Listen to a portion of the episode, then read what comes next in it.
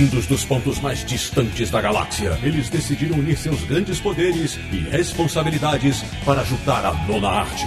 Sempre para o alto e avante, desvendam os mistérios escondidos além dos balões e recordatórios.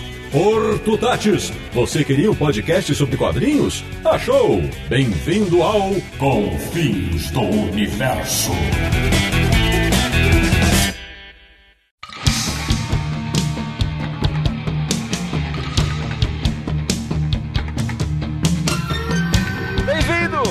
Bem-vinda! Está começando mais uma edição de Confins Universo, o mais pós-apocalíptico podcast quando o assunto é quadrinhos, que é o podcast do Universo HQ, o site mais explosivo da internet brasileira, www.universohq.com. E o programa de hoje está especialíssimo. Eu sou o Sidney Guzman, falo de São Paulo, mas já dei as minhas voltas por Neo Tóquio. De Petrópolis, no Rio de Janeiro, ele que sempre sonhou em ter uma moto vermelha, Samir Naliato. Atenção, esse podcast não é para ser ouvido de trás para frente. Muito bem, Samir. De Luxemburgo, na Europa, o nosso correspondente internacional. Ele que é o número 28 do Confins Universo, Sérgio Codespot. Não sobrevivi à explosão de Neo Tóquio. E agora o primeiro dos nossos dois convidados especiais. Sim, hoje o programa tem dois convidados. De São Paulo, ele que é editor da JBC, mas também atende por O Coronel, Cássius Bedauar. Fala galera, obrigado pelo convite. Seja a mudança que você quer ver no mundo. Muito bem. E fechando o timaço do Confins Universo dessa edição, de Itanhaém, no litoral paulista, retornando ao Confins Universo. Ele que desde os anos 90 já gritava Caneda! Leandro Luiz de Delmanto. É um prazer estar aqui de novo com vocês. Vai ser um prazer conversar com o Cássio. Só tenho mais uma coisa a dizer. Tetsuo! Olá, muito bem, Leandrão, mandou bem. Bom, meus amigos do Confis Universo, o episódio de hoje é sobre o aguardadíssimo retorno de Akira, do japonês Katsuhiro Otomo, ao nosso mercado. Por isso mesmo, a gente reuniu os dois editores da obra no Brasil, o Cássio, da JBC, e o Leandro, que editou o título na Globo. Então, se você já está desconfiando que esse programa vai ter muitas histórias de bastidores, acertou. Não sai daí, porque daqui a pouco a gente começa essa viagem pelo mundo de Akira.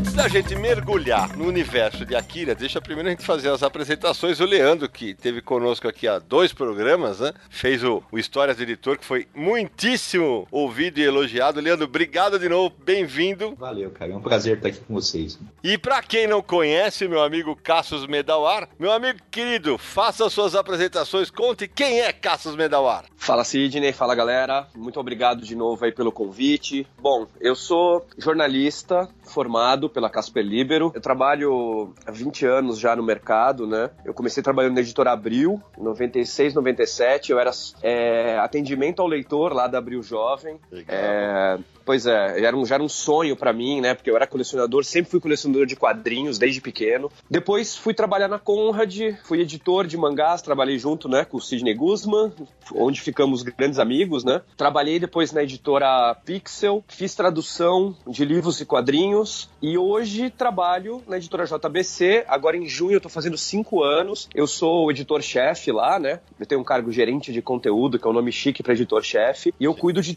a publicação de todos os mangás, né, da editora JBC e de todo o conteúdo que a gente tem lá. E é, mais uma coisa, para mim é um enorme prazer poder gravar um programa junto com o Leandro, o Luigi Delmanto. Por quê? Porque ele era o cara que eu lia nas revistas quando eu era só fã, né, e eu lia aquela assinatura, né, do Leandro, Luigi Delmanto e tal, e falava, cara, um dia talvez eu queira fazer a mesma coisa que esse cara. E, pô, é incrível para mim poder ser colega de profissão hoje do Leandro e estar tá gravando um programa com ele. Não, Olha aí, Leandrão. Isso foi combinado, né? Sacanagem. Não foi, não foi, não foi. eu me sinta velho, é isso, né?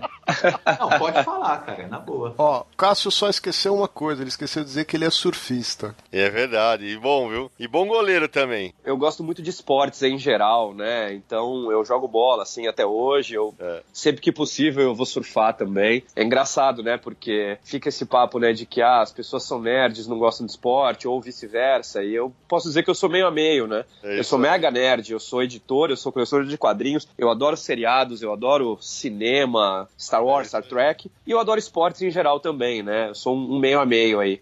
É isso aí, ó. E você, ouvinte do Confis do Universo, está estranhando a ausência de Marcelo Naranjo? O Cassius tem uma teoria para ele não estar aqui hoje.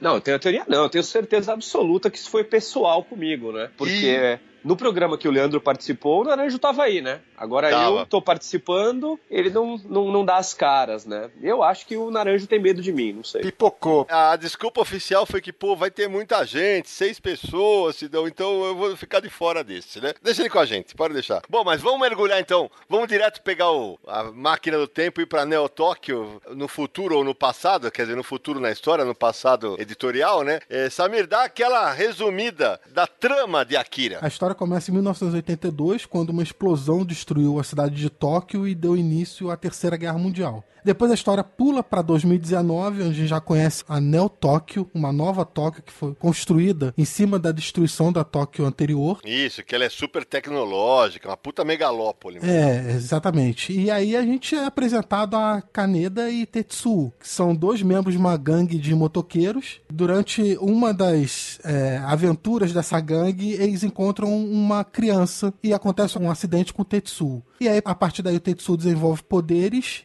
e a gente é apresentado a todo um mundo de crianças com habilidades especiais e a história começa a apresentar é, as informações de como esse mundo foi criado, como são essas crianças e uma mais poderosa delas que dá nome à série chamado Akira. É, e aí, né, Samir, né, durante a saga a gente vai descobrir que a devastação anterior de Tóquio não foi bem uma bomba que tinha caído lá, mas isso nós vamos descobrir mais pra frente. E muita gente que não leu Akira pensa que Akira é o Kaneda, que aparece na capa e tudo. Não é, na verdade. Né? Exatamente. Não é, exatamente isso. E já que o Samir falou das datas, a primeira curiosidade né, dessa história, quando Akira saiu pela Globo, que o Leandro editou, na qual eu também tive a honra de trabalhar, que era é, publicado nos, nos Estados Unidos pela Epic e Marvel, a bomba explode em 92 e a trama se passa em 2030. E agora, na versão da JBC, né, Cassius, vai seguir as datas originais da história, não é isso? Isso, Sidô, é exatamente assim. A tradução da JBC é extremamente fiel à tradução japonesa, inclusive a nossa tradução é diretamente do japonês. Então, na nossa, 82 é a data que a bomba explode, 2019 é onde a gente começa a história de Akira. Que é como o original, né? E, e tem a diferença, ainda tem uma segunda data, porque no anime também foi mudado isso. No anime, a bomba explode em 88, a explosão acontece em 1988, e a história aí se passa em 2019. É, 88 porque foi a data de lançamento do anime, né? Isso, eles botaram a data do lançamento. Estreou no Japão em julho de 88. E tem uma curiosidade premonitória aí, né? Porque a história de Akira se passa. O Japão está às vésperas de realizar uma Olimpíada. E é exatamente o que vai acontecer no ano de 2020, né? Quando foi anunciada Tóquio como a sede da Olimpíada de 2020, já começaram a rolar várias piadas e teorias por causa Sim. da coincidência, né? Logo que É. foi anunciado, já rolou, cara, vários memes na internet, foi um negócio bem legal. E o mais maluco da história é que como o Japão tá abraçando muito a cultura, a J-pop, né? Os mangás e animes, inclusive na divulgação da Olimpíada, vai saber se eles vão fazer alguma coisa, que é muito catastrófico, eu acho que pra eles amarrarem com Akira. viu? Ué, teve inclusive no encerramento da Olimpíada aqui no Brasil, apareceu o Mario. É, eles estão ligando bastante com animes e mangás porque é uma parte muito forte da cultura deles, Sim. né? Do mesmo jeito que. é, eu acho que é, a força de mangás e animes na cultura do Japão só existe similar na Europa, talvez, na França, né? É. O tanto que os caras consideram isso uma coisa importante, né? Existe até a similaridade que tanto no Japão quanto na França, o quadrinho local é considerado um produto de exportação. Exato. A gente falava fora do ar, o Leandro pode até compartilhar com a gente aqui, né, Leandro? Por que será que os americanos mudaram na época a data? Fala aí, Leandro, que você foi do gênio do marketing, que talvez tenha sido isso. Sempre tem um pessoal do marketing que gosta de dar os pitacos dentro dos projetos, né? Aí eles devem ter pensado assim, de uma maneira genial, né? Ah, já que vão ser 38 números, ah, joga 38 anos no futuro que vai ficar legal. Mas é uma bobagem, né? É, mas só pra deixar ilustrado. Só pra lembrar esse negócio da Olimpíada, na história a gente vê que o estádio olímpico está sendo construído porque faz parte da, Exato. da reconstrução dessa Neo Tóquio, né? A sediar a Olimpíada no ano seguinte que se passa a trama. Mas o local onde o estádio é construído também tem um significado grande dentro da história, né? Muito. Que é onde caiu a bomba. É onde caiu a E bomba. também tem outra coisa que os leitores vão descobrir depois. É isso aí. Agora, antes do Cassius começar a contar da versão atual, eu queria que o Leandro puxasse essa história, porque quando a gente tava trabalhando na Globo, e o Leandro já fazia o Sandman e tal, e na edição número 10 de Sandman, o Leandro faz o HQ Press com o título Ação e Violência Made in Japan. Leandro, como é que foi que chegou esse material na tua mão? Então, cara, quando eu fui convidado a trabalhar lá na Globo, é, me foi apresentado uma pilha de títulos que possivelmente a Globo iria publicar, para servir de, de atrativo para ver se eu topava ir para lá, né? Uhum. Então, assim, a pilha era enorme, tinha Sandman, tinha um monte de coisa e tinha Akira também, né? Que eu sabia que tinha sido recentemente Ah. lançado pela Epic, né? O selo da Marvel. E na época quem licenciava isso aqui no Brasil era a Ica Press, né? Ica Press, isso aí. Então, só para colocar os pingos nos is, né? A Ica Press era uma empresa, é tipo um despachante editorial, né? Um licenciante. Hoje é uma Sim. coisa que caiu em desuso, né? Na verdade. As Certo. editoras entram em contato diretamente com as editoras lá fora, com os autores e tal. Mas na época, né? Antes do advento da internet, era tudo através de uma empresa que fazia esses contatos e a negociação dos contratos e tal. Aí, o que acontece? A Ica Press, ela tinha, por causa do contrato que eles já haviam feito no Brasil com a Marvel, eles tinham contato com a Epic e eles é que iriam negociar essa tratativa com a versão mundial do Akira, né? Que era aquela versão colorizada. Certo? É, E aí, assim, a gente conversou bastante, vale a pena, vale a pena e tal. Aí, meu, vamos lançar, né? E na época, é, é bom até deixar isso bem claro, o Akira, ele não foi lançado aqui no Brasil é, como um mangá legítimo, né? Não, Então, é assim, boa. eu tenho até ouvido muitas pessoas comentarem hoje, ah, mas o Akira da Globo não era um mangá. Não. De certa forma, não era, mas foi talvez o primeiro contato e talvez o primeiro pontapé inicial do mangá aqui no Brasil, né? Pô, mas com certeza. É, então, assim, era uma coisa meio híbrida, né? Por causa da leitura ocidental, da esquerda para a direita, por causa É. da colorização, né? Mas aquilo era tudo parte de um grande plano da Kodansha, né? De lançar o Akira, a marca deles, no mundo, né? Então, você vê, na mesma época saiu é, nos Estados Unidos, saiu na Europa, em, diversos países, saiu aqui no Brasil. Então, talvez a maneira de penetração do mangá num âmbito mais mundial mesmo, Uhum. é, talvez não tivesse funcionado naquele momento se fosse como a gente conhece hoje, que é a, trad- Não, que é a leitura normal e tudo. Com certeza não funcionaria, Leandro. Se nos anos 90 tivesse inserido a, a leitura ocidental, naqueles anos não pegaria. Não, certeza. eles falar, vocês estão loucos, imagina, ler de trás pra frente. É, e pra lançar no Brasil teve que inverter todas as páginas. É isso que eu ia falar. É, quando você tá lendo, na verdade, porque a leitura japonesa é da direita pra esquerda, como inverteu pra lançar no Brasil, então quando o personagem tá segurando a arma com a mão esquerda, no original, na verdade, é na mão direita, esse tipo de coisa. Todo mundo se cumprimenta com a mão esquerda, todo mundo usa o relógio na mão direita. O que fazia para o ouvinte mais novo que não sabe, se invertia o fotolito, dava um flip no fotolito e aí ficava tudo na leitura ocidental. Mas a bem da verdade, essa primeira versão da Globo, né, ela é toda baseada na versão da Epic. E a história da publicação nos Estados Unidos é interessante pelo seguinte: aconteceu em 1988, o presidente da Marvel, que era o Jim Galton, descobriu o material na feira de Bolonha.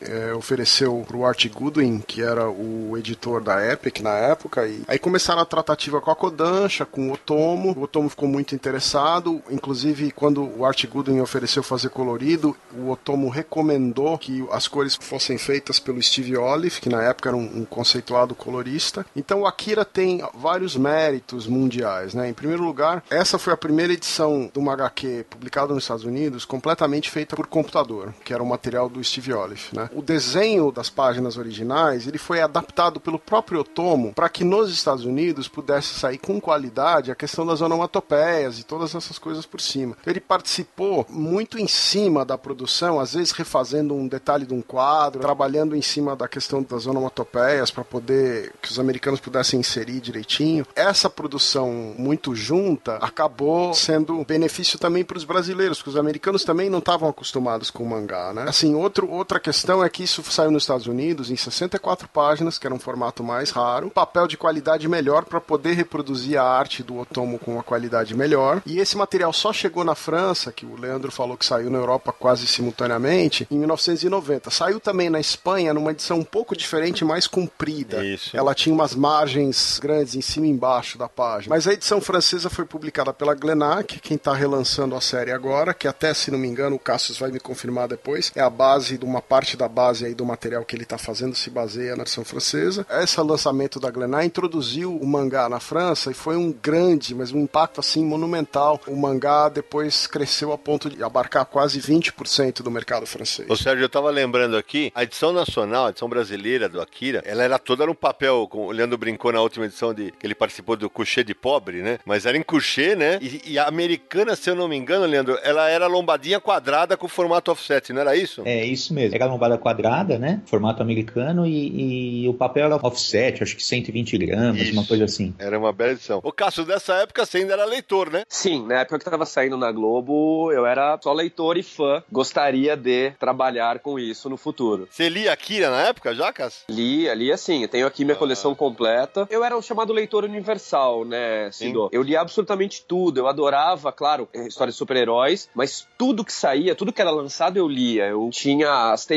Eu tinha tudo que saía de Boa, quadrinhos boa. eu gostava, né? Do Pato Donald, Turma da Mônica. Boa. Então, claro que quando começaram a sair é, esses quadrinhos novos pela editora Globo, né? Eu Aham. comecei a ler. Eu acho bacana essa conversa do é, ah, não era mangá, era mangá. Claro que é mangá, porque é o mangá sendo publicado. Por mais que ele esteja sendo publicado numa versão ocidental, ele não deixa de ser um mangá. Claro, depois em 2000, quando a gente lançou ali pela Conrad, Pela logo Conrad. depois a JBC também lançou, ali, ah, é o mangá na sua forma mais original possível. Mas tudo que saiu antes serviu como base pro mercado que veio depois. E mais que isso, né, Cássio? Fazia parte da estratégia dos japoneses no começo aceitar o flip das páginas, porque eles queriam entrar no mercado americano. Depois que eles dominaram com desenhos animados, tudo, eu falei, agora é do meu jeito, que foi quando a gente começa a publicar 10 anos depois. Pois é, e mais, né, Cido? É, eu tava lá na Conrad, os primeiros mangás que saíram, né? Eu era o editor Sim, do Dragon Ball sim, e Cavaleiros, é e aí depois você entrou pra trabalhar comigo. É É, lançar esses mangás na versão ocidental não foi fácil, foi super Não. difícil. Pô. A gente enfrentou maior resistência. Muita gente, principalmente leitores mais antigos já de quadrinhos, falavam: eu não consigo ler desse jeito, é muito difícil ler assim. Mas claro que a molecada, que já era fã porque via Cavaleiros na TV, que via anime, achou É. o máximo, né? Mas sabia que a minha experiência lendo no formato é, oriental, assim, depois de umas 10 páginas, pega tranquilo, vai fácil. Ah, é, eu também acho. É, é mais coisa de resistência de costume mesmo. né? É um pouco de acho. teimosia das pessoas, eu acho. Eu acho que é isso. Agora, tem uma coisa, quando eu anunciei que a gente ia gravar esse podcast nas minhas redes sociais, há, sei lá, algumas semanas, teve um adiamento e tal, que a, gente só conseguiu gravar hoje. O Alexandre Morgado, que ele lançou o livro Marvel Comics, a trajetória da Casa das Ideias do Brasil, pela editora Laços, me mandou uma curiosidade que confesso pra vocês quatro que eu não lembrava. Atenção. Boa noite, Sidão. Só pra acrescentar uma curiosidade sobre Akira. A série chegou a ser prometida pela Abril como um dos seus lançamentos. Eu até comento isso na página 130 do livro. Foi anunciada na sessão de cartas de Homem-Aranha 69 e acabou indo pra Globo. Alguém lembrava disso? Eu não. Não. Eu também não, cara. Você lembrava disso, Leandro? O Morgado, ele, quando ele foi conversar comigo para inserir alguns comentários meus no livro, Uhum. é, ele lembrou disso daí. Eu não lembrava na época, não. Não, não lembrava, Rapaz. mas é verdade. Olha só, então quer dizer, chegou a estar na mão da Abril e Abril possivelmente perdeu os direitos de publicação. Por isso, como a gente explicou no programa do Leandro, o Leandro teve acesso ao material e eu lembro que a partir do momento que o Leandro pegou, evidentemente a Globo lançou. E eu lembro, Leandro, como vai acontecer com o Cassius agora, né? Akira, quando foi lançado em. Foi em dezembro de 90, assim. E eu lembro, Leandro, que a editora Globo chegou a fazer uma festa, você lembra? De um lançamento. Foi bem badalado. Foi lá no Hotel Nikkei, aqui em São Paulo, né? Isso. que é no miolo ali da comunidade japonesa aqui em São Paulo. Foi uma noite de gala, assim mesmo, foi bem bacana, né? Os comes Muito e bebes, assim, todos japoneses e tal, foi muito, muito legal. E eu, caipira, até hoje como pouquíssima comida japonesa, passei a fome dos infernos. É, nessa época, além dele ser o editor e o fã do material, ele tinha a trilha sonora importada do desenho animado,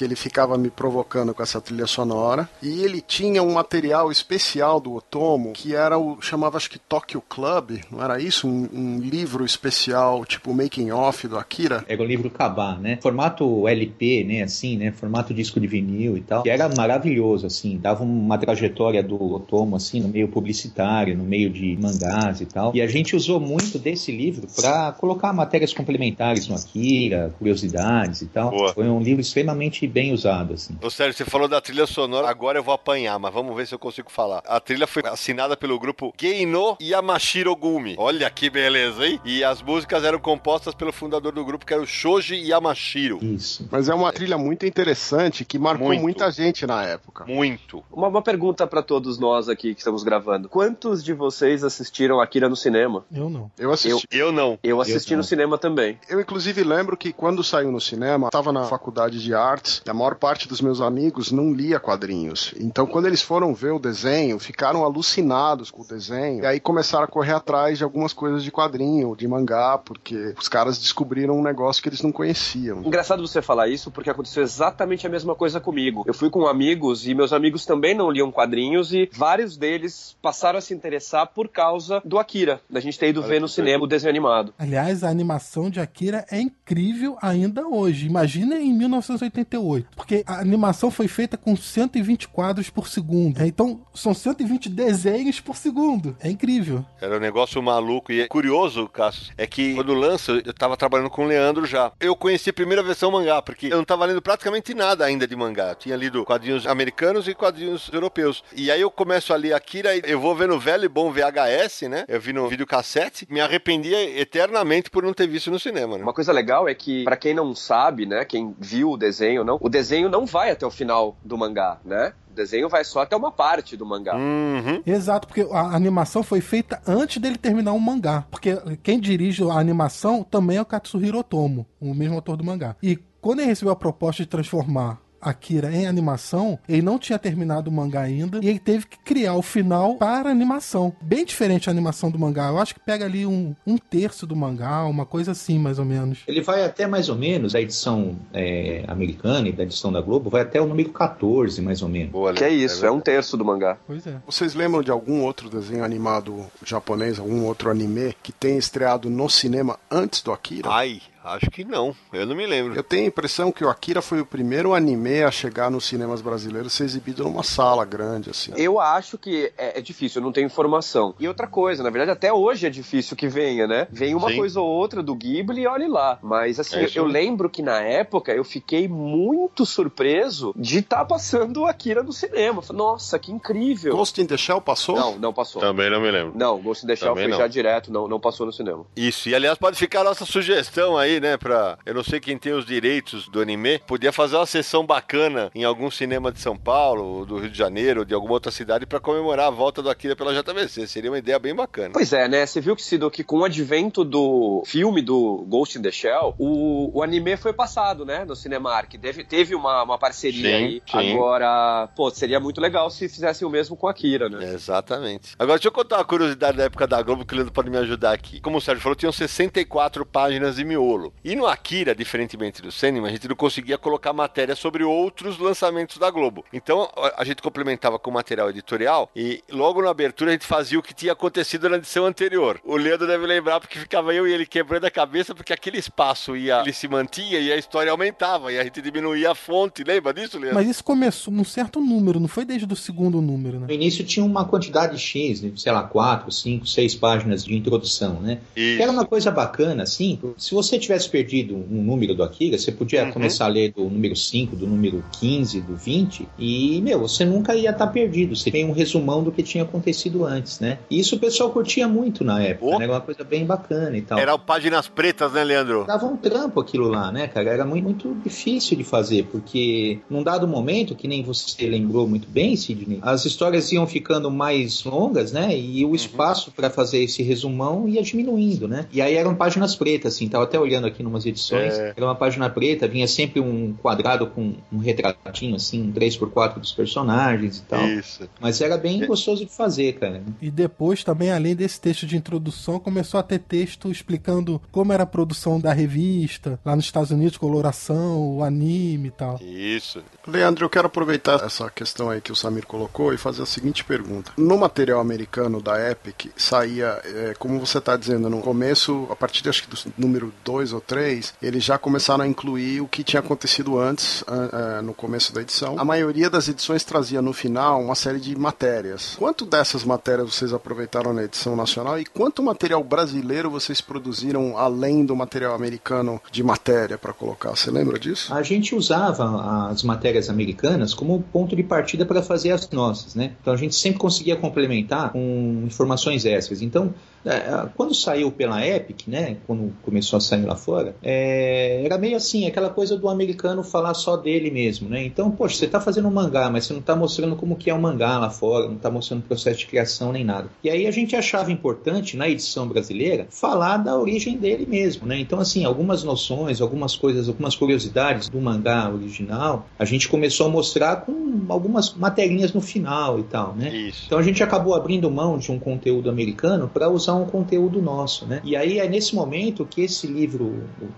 O Cabá, eu não sei a pronúncia correta, é, passou a ser extremamente importante para a gente, porque no início a gente tinha só aquele material que era um press release mundial do Akira, que tinha algumas ilustrações que eram extraídas dos fotogramas do, do anime, mas é um material que foi acabando, foi sumindo, né? E a gente tinha que correr atrás. E naquela época, conseguir informação desse tipo era muito difícil. Né? Então, como o Cabá foi lançado é, nos Estados Unidos, poxa, foi uma mão na roda pra gente, né? E aos pouquinhos a gente foi inserindo essas matérias diferentes, né? E o legal disso aí, que ele tá falando, gente, é o seguinte: hoje, com a internet, é tudo muito mais simples. Na época, para se conseguir essas informações do mercado japonês era uma loucura. E agora eu vou pedir a ajuda do Leandro. Na época, na editora Globo, o pessoal adora essas histórias de bastidores, Leandro. A gente trabalhava ali na Rua do Curtume e tinha um rapaz, eu não vou conseguir lembrar o nome dele agora, que ele passava por todos os andares e que ele vendia livros importados. Você lembra disso? Que a gente comprou as edições japonesas do Akira na mão dele. Ah, puta, não tô lembrando do nome cara, dele. Cara, é, eu não lembro do nome dele, cara. É, ele era um livreiro mesmo, né? Ele Isso. ia, todas ele ia na Abril, ia na Globo, em outras editoras. Isso. Ele é, montava uma banquinha, assim, geralmente na hora do almoço, né? Ele pedia permissão para as redações, e aí todo dia ele passava lá e, ah, ele tá na redação, sei lá,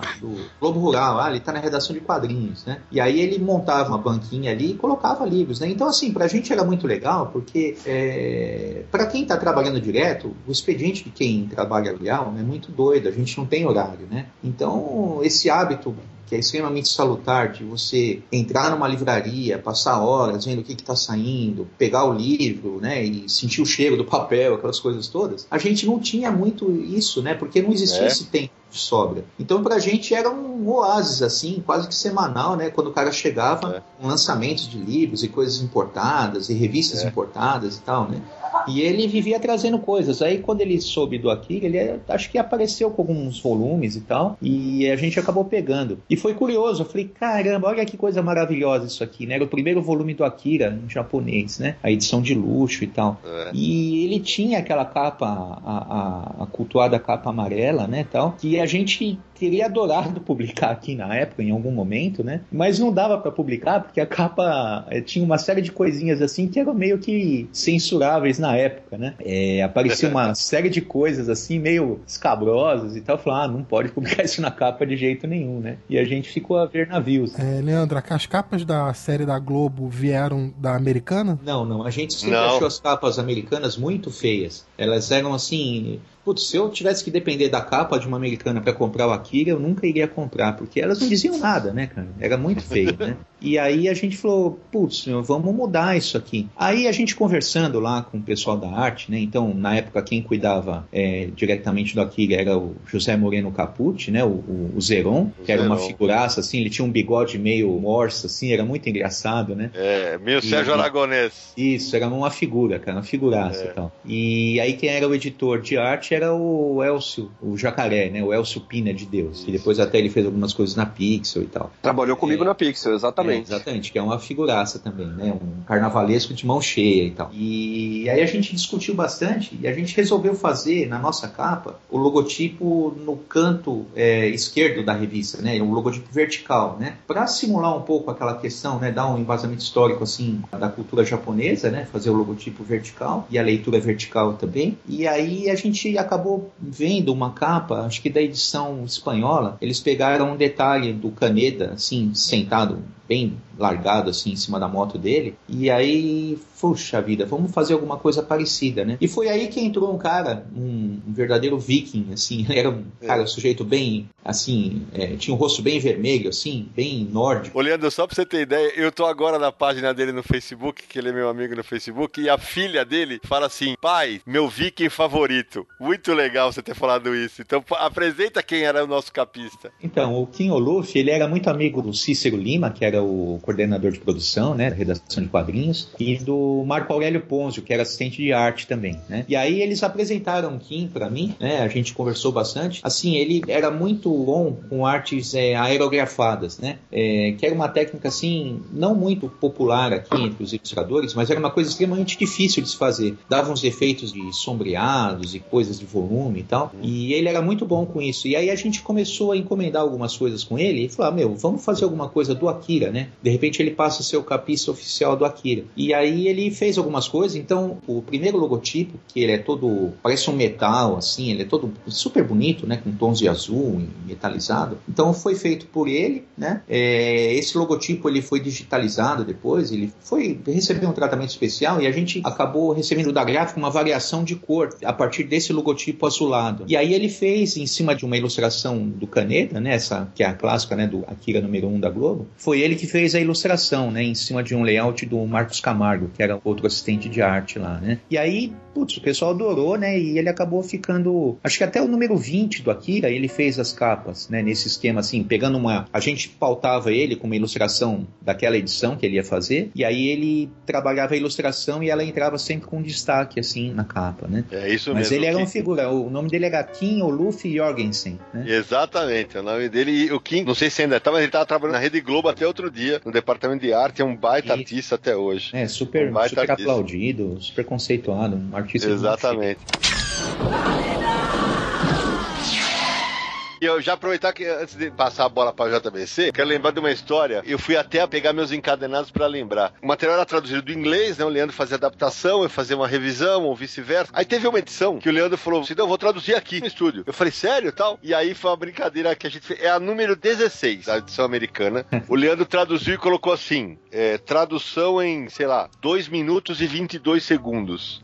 Aí eu coloquei preparação em 1 minuto e, e 50 segundos. Porque a edição é quase toda sem texto. Lembra disso, Leandro? É, é, eu lembro, cara. É muito divertido quando. Isso é uma característica do mangá também, né? Muitas sequências não tem texto nenhum, usam muito a arte, né? É Sim. uma experiência visual, né? É. E assim, né, a bem da verdade, as traduções, né, no início elas eram feitas através de um estúdio, né? Isso. Mas mesmo através de um estúdio, as traduções eram feitas pelo Jorge Andofato, né? Isso. É um tradutor de mão cheia também, um amigo Sim. pessoal de anos e tal. As traduções eram feitas por ele, né? Depois acabou É. sendo feito lá dentro da Globo mesmo, né? Mas desde o início era feito pelo Jorge. Aliás, eu não lembrava dele, cara. Ainda bem que você falou. É, então, o Jorge é uma figuraça também. Faz um bom tempo que eu não falo com ele. Foi um grande amigo, assim. Ele era um tradutor de mão cheia. Ele traduziu muitas coisas pra Globo também. E até onde eu sei, ele tá fazendo traduções pro UOL. Mas na reta final da publicação de Akira, teve um problema que parou por quase quatro anos, né? Que rufem os tambores!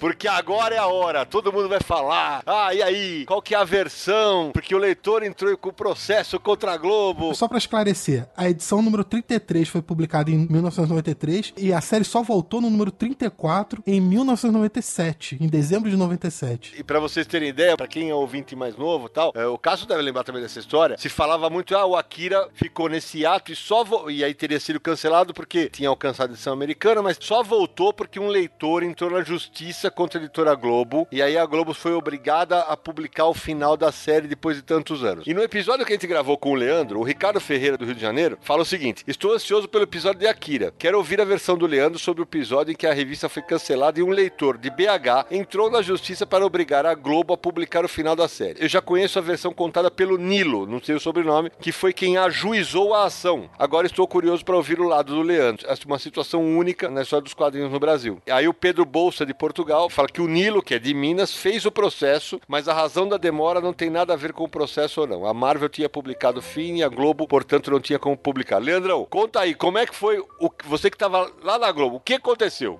Então, é, é, na época que a gente fazia a edição da Globo aqui no Brasil, é sempre bom lembrar, a gente mexia com fotolitos, que são filmes, né? São impressões fotográficas da decomposição da arte em, em quatro cores diferentes. E aí o que acontece? A gente recebia esses fotolitos da Marvel, que era que gerava o material que era usado mundialmente, que tinha o colorido do Steve Olive. Ah, então assim, eu, não sei exatamente a partir de qual número da edição americana a gente passou a não receber mais os fotolitos para poder trabalhar aqui no Brasil. Aí a gente entrando em contato constante com eles, né? Ó, o que está acontecendo, o que está acontecendo, e eu falo, olha, o problema não é aqui nos Estados Unidos, o problema é com o Japão. A gente não tem recebido mais material para poder colorizar e poder fazer a versão de leitura nossa, né? E aí a gente soube que o material não tinha sido terminado ainda no Japão, ele estava sendo ainda feito. E aí o que, que aconteceu? A gente foi publicando na esperança de que no decorrer desse tempo eles terminassem e as coisas entrassem nos eixos, né? Na pior das hipóteses, teria alguns meses de atraso, né? E aí a situação foi ficando cada vez mais crítica, crítica, até que, acho que no Akira 33 é, acabou sendo a última edição que a gente tinha fotolito, né? A gente foi encostado contra a parede. E aí nada, é, a gente não tinha esse contato direto que a gente tem hoje com os leitores, não tinha nada de internet, não tinha nada. A gente arriscou, falou, ah, isso aqui vai ser uma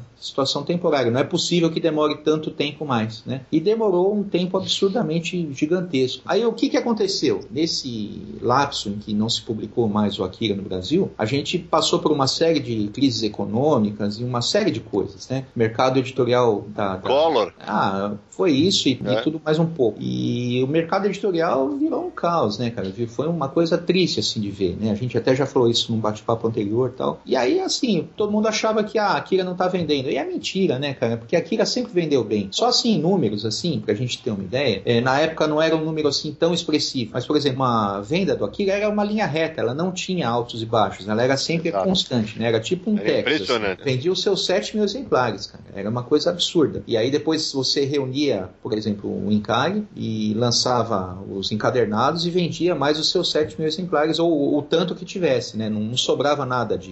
Vendia os seus 7 mil exemplares de, de, encadernado, não. Vendia o que a gente tinha disponível, né? Uma edição que não sobrava, ela vendia tudo. Então, Akira sempre vendeu muito bem, obrigado, né, cara? Então, o problema do Akira ter sido interrompido não foi é, por causa de vendas baixas, também não foi por causa da crise econômica. Ele simplesmente parou de ser lançado porque não existia mais material disponível. E a gente não tinha como é, falar isso para os leitores aqui na época. E aí, com essa crise toda que aconteceu, a Globo sofreu vários baques assim, né? A gente lutando para conseguir manter as coisas sendo publicadas. E aí começou a surgir depois, né? Quando a gente anunciou que ia retomar o Akira, imagina, quatro anos depois, né? Quatro anos e três meses depois. É, foi com a edição 34, né? Isso. Começou, não sei como, cara. Talvez alguém possa até ter entrado com um processo, sei lá, nada impede. Eu, se eu quiser, eu abro um processo, ah, a Globo não publicou tal coisa, ou sei lá. Isso. Mas não quer dizer que a Globo vai dar atenção para mim. É. Então, é, começou a surgir essa lenda urbana de que ah, a Akira só voltou porque entraram com processo contra a Globo. Putz, é. cara, mentira.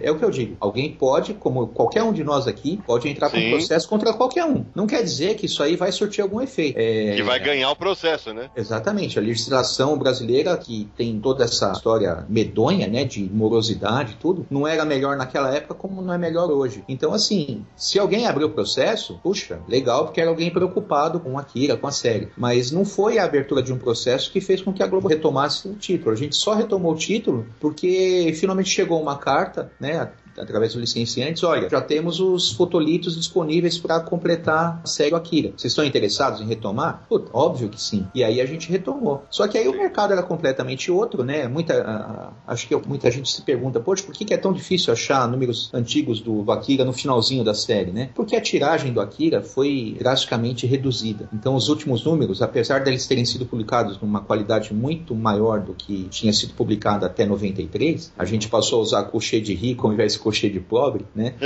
é, saiu com um cochê 120, uma puta qualidade legal e tudo, mas é, já não tinha a mesma tiragem e os leitores que existiam do Akira debandaram para outras coisas, né? Aí, assim, é, começou a surgir no Brasil uma tendência muito maior dos mangás mesmo, preto e branco e tal, né? É muito diferente daquele formato que era o formato de luxo que a gente tinha feito na época. Mas é aquela história, meu, ninguém forçou a Globo a publicar nada. A gente só voltou a publicar porque era uma questão de honra mesmo, terminar a série né? Mas não foi de maneira alguma por causa do processo de alguém. Ô, Leandro, me conta uma coisa, até porque por ter trabalhado com você, eu sei como é que era o teu afã de querer botar isso é, até o final. Em algum momento desses quatro anos, você falou assim, ferrou, falou, vou desistir porque não vai sair? Ah, cara, puta, depois desse advento aí do Collor e tudo, né, a gente viu o quão instável era o mercado editorial nosso, né, e quão fraco ele era, na verdade. Da fraqueza com que o mercado reagia a esses altos e baixos econômicos, né, no país, era uma preocupação constante, cara. A gente tinha medo de começar uma série é. e não conseguir terminar.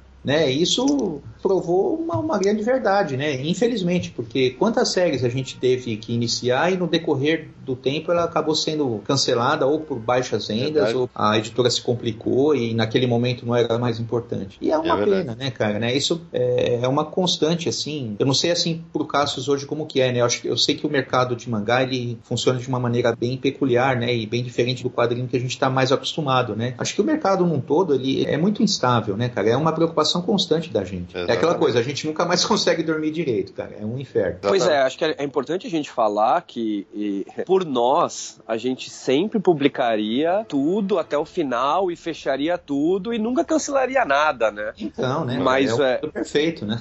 Exatamente. O mundo não é perfeito como a gente gostaria. Eu acho é. que só aproveitando esse gancho, a, a, diferença que existe um pouco pro mundo dos mangás, e pelo menos na JBC, a gente acaba tendo que fazer um planejamento ainda mais difícil do que a gente vai lançar ou não, exatamente para que evitar assim ao máximo que a coisa seja cancelada. A JBC, por exemplo, tem um título cancelado só, porque uhum. o que acontece é que na relação com os japoneses, você tem aquele negócio ainda da relação de honra e tal. Não que eles não aceitem que você cancele alguma coisa, mas eles esperam que quando você fecha um contrato com eles, você cuide do produto deles como um filho e tal. Então, quando você cancela, tem isso também. Pega mal com os caras também. Sim. Isso. Então, Exato. você tem que tomar ainda um cuidado redobrado para que isso não aconteça. Mas a é. gente sabe que, é, infelizmente, faz parte da vida. Tudo que o Leandro Sim. falou, a gente sofre ainda hoje do mesmo jeito, né? Instabilidade é. do mercado, é, você não sabe para onde vão as coisas coisas, né? Pirataria,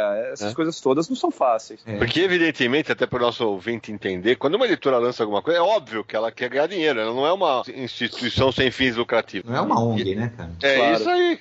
E aí não tem jeito. Ah, pô, mas eu quero ver até o final. Eu sei que eu também quero. Eu e o Cassius tivemos a, a sorte, eu diria, enquanto a gente teve na redação da Conrad, a gente não cancelou nenhum mangá. Depois que a gente saiu. Não, teve um, Sidor. A gente um... cancelou o Dr. Slump. É verdade. A gente não tinha saído ainda, né? Não, ainda não. Dr. Slump a gente é verdade, lá. Dr. Slump. Foi um só. Panini é muitíssimo divertido, rendia muitas risadas entre mim e o Cassius e tem boas histórias. E só, e só para ilustrar para o nosso ouvinte, talvez seja mais novo, isso que o Leandro falou sobre a, o negócio do fotolito, eu lembro muito também, quando a gente lançou, Leandro, é, Liberdade um Sonho Americano, do Frank é. Miller e David Gibbons. É, porque os fotolitos atrasaram e a gente anunciou com uma minissérie mensal que teve um intervalo de dois a três meses entre cada um, porque os fotolitos não chegavam pra gente, cara. É, era uma coisa louca, cara, porque embora tenha sido lançado pela Dark Horse, é, os direitos mundiais do Give Me Liberty eram negociados por uma empresa na França. Isso mesmo. Era uma coisa muito doida, assim, e o cara era muito enrolado, muito atrapalhado, cara. É, ele mandava uns fotolitos de tamanho errado pra gente. Era um, era um caos, é. cara. Era muito difícil mesmo trabalhar. Não, mas, gente, é. olha só. Não precisamos pensar 20, 30 anos atrás. Agora, o caso do próprio Akira e do Ghost in the Shell, que a JBC lançou também. Sim. A gente anunciou dois anos atrás. E aí, os caras não mandavam material pra gente, porque depois deles venderem os direitos, eles resolveram que eles iam remasterizar todo o material. Tanto o Otomo com o seu Akira, quanto o Shirou com o seu Ghost in the Shell. Então, as duas equipes dos dois autores resolveram melhorar os materiais, porque nenhum dos dois tinha um material digital para mandar pra gente, porque a gente pensa isso, vocês estão falando de fotolito, todo mundo em 2016, 2015, 2017 tem material digital. Não é verdade, os uhum. caras não uhum. têm. E aí, eles resolveram que iam remasterizar e que iam mexer e não sei o quê, e a gente ficou um ano e meio para conseguir lançar um, e agora dois anos para lançar outro. Então, é. hoje em dia, a gente tem os mesmos problemas de antes, gente. E assim, naquela época, ok, vocês não tinham como falar com o público. Hoje, é. a gente tem todos os canais para falar com o público e as pessoas não acreditam na gente do mesmo jeito. o público precisa querer ouvir também, né? Pois é, cara. Eles querem ter acesso ao contrato. Não, pois é. E a gente na JBC, ó, a gente tem canal no YouTube, Instagram, Facebook, Twitter.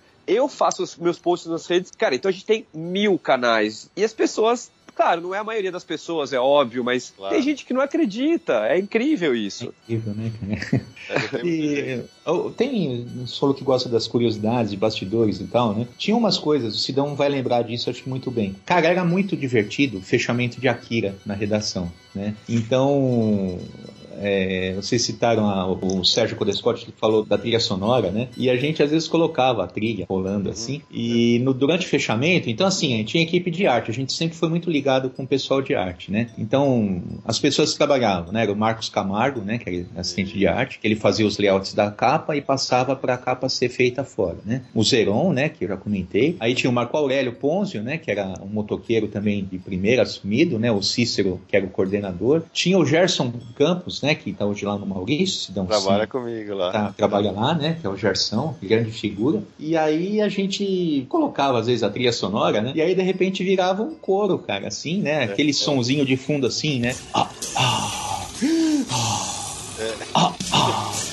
ah. E a trilha é assim, é totalmente minimalista, né? E o pessoal começava a bater com a régua na mesa, fazendo tambor e tudo, né? E É. aí o pessoal passava, às vezes, na redação, era uma coisa insana. Falando, esse pessoal é doente, eles não são normais. né?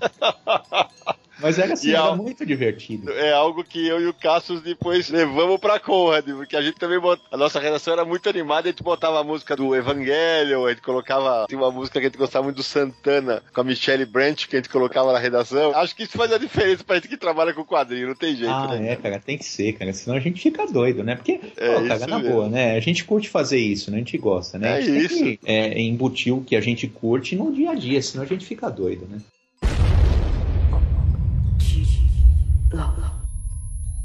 Uma coisa que eu tava lembrando, que acho que é legal de gente pontuar aqui pros nossos ouvintes, é que hoje, claro, ah, eu preciso de uma fonte computadorizada. Pô, você bota lá no Google, vai vir 300. Vocês não têm noção, porque tem vários momentos do Akira que a gente usou uma fonte de computador. Vocês não têm noção do trabalho que era, né, Leandro? Você lembra disso, cara? Que a gente tinha uma fonte ainda na época, que a gente achava pra colocar os balões com letra de computador. Meu Deus do céu! Era tudo texto composto, né, cara? Era Isso. letreirado à mão, né? E as coisas é, de texto, de matéria, era tudo texto composto. O que, que é texto composto? A gente datilografava a matéria, né? O texto que ia entrar numa lauda. Aí o coordenador de produção fazia a marcação, ele indicava que fonte que era, que corpo de texto que era, entrelinhamento, tudo, né? A largura da coluna, né? Que eram as colunas que iam ser montadas para formar a Isso. página. E aí é, é isso que o Sidão falou, não tinha essa facilidade de encontrar a tipologia certa. E aí, assim, na época, né, que eu sempre me lembro com muito orgulho, assim, a redação nossa da Globo foi a primeira a usar, de fato, né, a, a informática a seu favor mesmo, né? Verdade. Então, os primeiros textos é, digitados mesmo e feitos diretamente da redação, indo para fotocomposição, foram os nossos, né? Foram Foram da redação. E, mas aí alguns balões, por exemplo, tem uma hora que a cidade, é, que nem o Tóquio, é tomada por, sei lá, acontece uma coisa e aí tem uns robôs assim soltos na rua e tal, tentando colocar ordem. E aí eles falam, né? Os balões deles são com texto digital, né? E a gente não tinha nada assim desse tipo, né? Aí na época tinha, tinha uns programinhas que eram feitos, seria hoje o que a gente chama de shareware, né? Uns programinhas para fazer cartazes, né, tal, e imprimir em impressora matricial. Acho que era um negócio chamado Print Master, se não me engano. Isso mesmo! Então, toda vez que tinha algum aniversário na redação, a gente imprimia os cartazes, ah, feliz aniversário, fulano, aquela coisa bem, né, assim, empresa. né? E aí a gente sabia que tinha uma fonte que era que a gente queria. Então a gente fazia, a gente calculava mais ou menos quantas eh, palavras iam caber no balão, a gente digitava isso daí, né, e mandava imprimir, só que saía enorme. E aí a gente mandava pro estúdio interno lá da Globo, fotocopiavam aquilo e iam reduzindo, né, até chegar no tamanho que a gente queria. E aí era pestapado na página e tal, né? E dava um trampo do cão, cara, né? Toda vez que aparecia um texto assim, o pessoal falava, ai meu Deus do céu, vai demorar pra caramba. E era assim que a gente tinha que fazer, era muito engraçado, né? Mas gerou boas histórias pra gente contar hoje. Realmente, muita história boa. Leandro, você, nesse período que a- o Akira parou, você falou que o Akira ainda não estava pronto. Mas tem aquela história que, na verdade, o Otomo estaria redesenhando o último volume. Eu me lembro de uma história onde ele teria feito uma parte grande, as últimas edições, e aí ele estava insatisfeito com rumo da história, principalmente por causa da evolução do desenho animado que ele estava trabalhando. E aí ele resolveu redesenhar e foi isso que impactou tanto na Epic quanto no Brasil, que ele, ele parou tudo e refez e foi essa talvez a razão da trás. Você lembra dessa história? Então, é, na época, sim, a gente ouviu muito essa história, né, de que ele estava redesenhando algumas coisas e tal. E até não duvido não, cara, porque ele sempre foi muito assim detalhista e ele como autor mesmo assim, ele sempre cuidou muito do material dele, né? Ele sempre tentou participar de todos os processos, né, seja do mangá ou seja do anime. Então assim, ele acho que ele se deu conta, né, do quão importante aquilo se tornou no mundo todo. E aí ele meio que sentiu essa obrigação pessoal de fazer o melhor dele, de oferecer o melhor produto, né? E aí até eu estava dando uma olhada aqui, o Akira era publicado é, semanalmente numa revista e depois eles lançavam lá fora os volumões, né? Que existem seis volumes, que acho que são esses que a JBC vai lançar aqui, né? O primeiro volume do Akira, essa edição de luxo, né? Esse compêndio, né? Tal japonês, saiu o quê? Em setembro de 84. Depois, em 85 saiu outro, em 86 saiu outro, em 87 saiu outro. Esses primeiros quatro volumes, eles mantêm uma periodicidade, né? Você vê que o quinto volume, ó, o quarto saiu em 87, o quinto volume só saiu lá em 90 e é, depois é, um o pulo. sexto em 93. Então, de um ano de intervalo, subiu para três, né? É isso, então, assim, isso claramente mostra que alguma coisa aconteceu lá fora, ou a produção ficou mais devagar. Para um mangaka, né, uma produção mais devagar significa que ele está se esmerando mais, né? A, a qualidade está maior e tal. Talvez tenha sido isso. É, também ele teve que dar uma pausa para fazer o anime, né? Exatamente. Né? Então né? isso deve ter influenciado na periodicidade do mangá. Então você vê, né? É, é, essa produção no Japão acabou sendo diminuída muito em função dessa questão do desenho animado, do anime. Só que assim, já existia um volume grande de material disponível japonês para Marvel Epic trabalhar, né, com a colorização. E é esse material que foi sendo distribuído para o resto do mundo, né? Só que aí chegou no momento crítico, né, que não tinha mais, né? E foi isso aí que deu essa confusão toda aí com o finalzinho do Akira. Só para complementar a informação informação, a revista original que saiu Akira no Japão era Young Magazine. Isso. Que é a revista semanal da Kodansha. É, e assim, eu acho que é legal pontuar duas coisas em cima do que vocês contaram. É, Akira só saiu semanal e depois já nesses encadernados, seis volumes grandão. Não tem uma outra publicação de Akira, tá? O formato original dele é o semanal e depois o Bíblia, uhum. tá? Aquela lista telefônica, para quem é quem é que ainda sabe o que é uma lista telefônica, é. né? E o outro, a respeito do que vocês estavam falando de redesenhar, é curioso porque o Akira, depois de 2009, 2010, é, não houve novas licenças de Akira no mundo. Ficou bastante tempo, e aliás, não só Akira, viu, gente? Akira e é, todos os outros materiais do Otomo. E surgiu uma história, que é a história que pelo menos os japoneses nos passaram, é que não tinha as licenças novas porque o próprio Otomo não queria mais relançar os materiais dele. E por que, que ele não queria? Porque ele pensava em redesenhar ele não ficava feliz com o resultado final do trabalho dele, exatamente por esse perfeccionismo dele. Se é 100% verdade ou não, a gente não tem como saber. Era o que a gente ouvia dos japoneses. E aí, o que parece é que ele acabou sendo convencido a lançar uma versão na Coreia do Sul e que ficou muito boa. E aí, por causa também das comemorações da, do aniversário do Akira, ele é convencido a liberar novas licenças para o mundo. Olha só, porque muito se ouviu, né, Cassius, no mercado, ah, não, é que o Otomo não gosta mais do material, que ele quer refazer tudo, não é isso?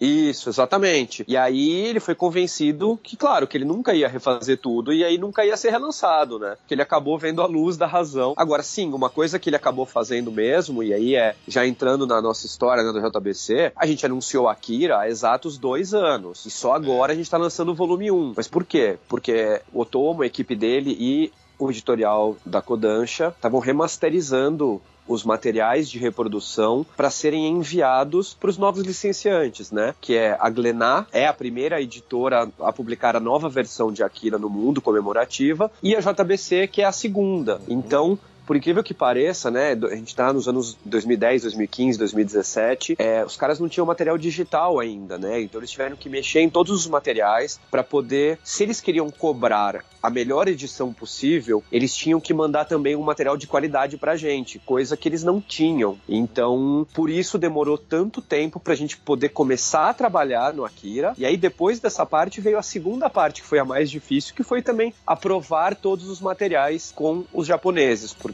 além de passar por aprovação da Kodansha, passava por aprovação do próprio Otomo e ou a equipe dele.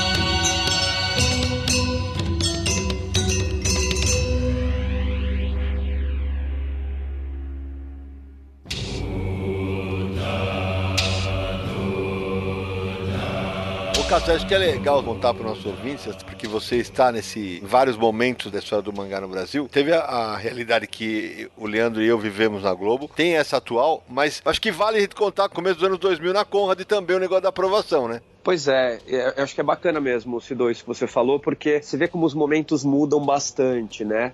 Tudo que o Leandro contou eu achei bem curioso. Em 2000, os japoneses passam já a ser um pouco mais é, cricas, né? Eles querem que o seu mangá seja publicado na leitura é, oriental, eles querem que seja preto e branco, que você mantenha as onomatopeias, só que eles ainda permitem algumas liberdades para nós, né? Então, a gente colocava é, editorial, a gente colocava sessão de cartas, e tudo isso é, eu fazia é, sem pedir autorização nenhuma, fazia claro. e mandava bala. E, para quem não não sabe, todos os mangás, desde aquela época e agora, todos são enviados para o Japão. Eles olham a edição depois, né? E a gente nunca teve nenhum problema deles falarem, ó, oh, vocês estão fazendo um negócio aí que eu não quero. Então eles deixavam. Hoje em dia, eles têm um controle muito maior. Tudo que eu vou colocar no mangá, eu preciso pedir aprovação. Então, em alguns mangás, dependendo da editora, eu até consigo fazer um editorial. Por exemplo, no Blade, a Lâmina do Imortal, eu faço um editorial no final. Alguns outros mangás eu consigo encaixar uma sessão de cartas aqui ou ali, né? Mas, por exemplo, no caso do Akira, eu não posso colocar absolutamente nada diferente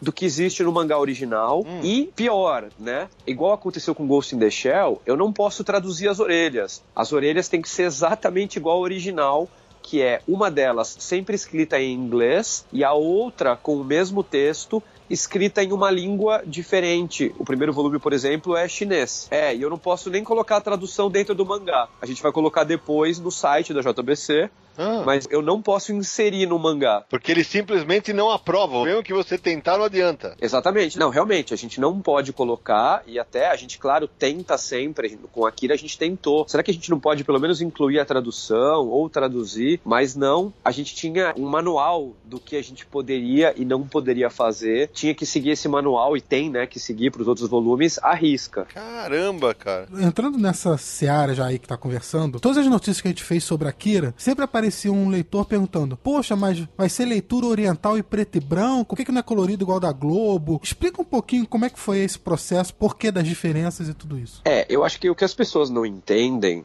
é que aquela versão americana e que acabou saindo na Globo em alguns países do mundo foi uma rara exceção no mundo dos mangás, né? É muito difícil que os caras é, aceitem hoje em dia, e cai nisso que a gente estava conversando, né? Das exigências que eles têm hoje, que são muito maiores, é uma mudança tão grande no material original deles. Então, aquilo que aconteceu dificilmente vai acontecer de novo, né? De você ter um mangá sendo totalmente colorizado para ser lançado em outros mercados. É, eu não acho que seja impossível, especialmente nesse caso, por ser o Otomo e por ele ter gostado daquela versão. Pode ser que no futuro ele queira fazer alguma coisa diferente com Akira, mas hoje, nesse momento, é, o que ele quis fazer foi um relançamento mundial. Então, todas as edições que saírem vão ser muito parecidas. Então, por exemplo, você vê, por isso que a gente não pode mudar a orelha. A nossa orelha vai ser igual a orelha teve a versão japonesa, a última que saiu, igual a versão francesa e vai ser igual no mundo. Então, assim, aquilo foi uma exceção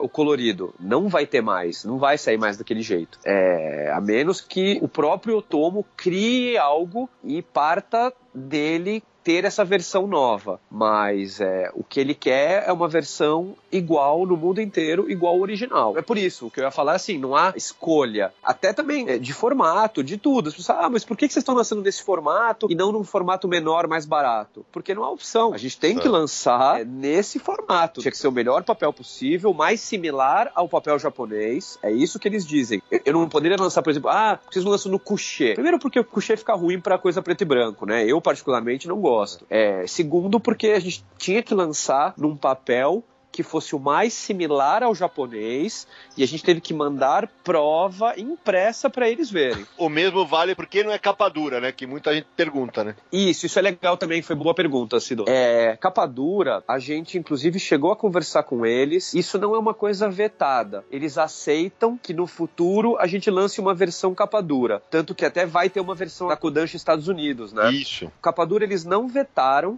eles só disseram que eles acham que não é a melhor coisa para a gente lançar a primeira versão. Se a primeira versão ficar boa, eles aceitam que a gente faça uma segunda versão com capa dura um pouco mais para frente. Então, assim, resumindo, eles chegaram e falaram: ou publica sim, ou vocês não vão poder publicar. É basicamente é isso. Não pensem que isso é uma exceção. É, o caso do Akira é só, na verdade, o caso mais extremo que eu tenho. Mas em geral, com os japoneses, é assim. A gente não tem muita massa de manobra. Você tem que aceitar o que eles querem e pronto. A gente não tem muito como não. A gente quer fazer diferente, vamos discutir, né? É, é assim e pronto. E não discute muito com a gente. É, se você pegar o material de super-herói, você tem um monte de aberrações acontecendo em vários países. O próprio Brasil imprimiu o Hulk num verde diferente. O Elcio JP cortava as páginas das histórias, remontavam os textos. Quer dizer, existe um histórico de adaptações que tem muita influência negativa, às vezes, no material. Ou sai muito diferente do que o autor queria. Né? Nesse aspecto, eu até entendo o controle do japonês, mas eu acho que é extremo, né? É, eu acho que quanto mais famoso é o autor, o material e o tamanho que tem a editora original japonesa, é, mais extremos eles podem ser. Claro que se você pegar editoras menores, com materiais menos famosos, eles te dão mais liberdade de mudança de formato e outras coisas assim. Mas coisas icônicas, materiais maiores, eles são realmente muito protecionistas com o seu material. Como o Sérgio disse, eu até entendo também. O autor quer prezar pela sua visão da obra, né? Então eles acabam colocando várias é, situações que precisam ser seguidas. É exatamente isso. Agora tem uma coisa curiosa, porque às vezes as pessoas falam: ah, mas nos Estados Unidos é, o mangá pôde sair de um jeito tal. O que as pessoas não entendem é que assim, é, os japoneses têm uma adoração pelos Estados Unidos. É, muitos dos mangás deles eles colocam palavras em inglês, eles gostam muito dos Estados Unidos, e os Estados Unidos é um mercado muito importante para o Japão, né? A França e os Estados Unidos são os maiores mercados de mangá fora do Japão. Então, tanto é importante que a Kodansha, por exemplo, publica diretamente nos Estados Unidos, né? Existe a Kodansha Estados Unidos. Então, eles acabam tendo uma liberdade maior de fazer algumas mudanças lá do que em qualquer outra parte do mundo eles deixariam.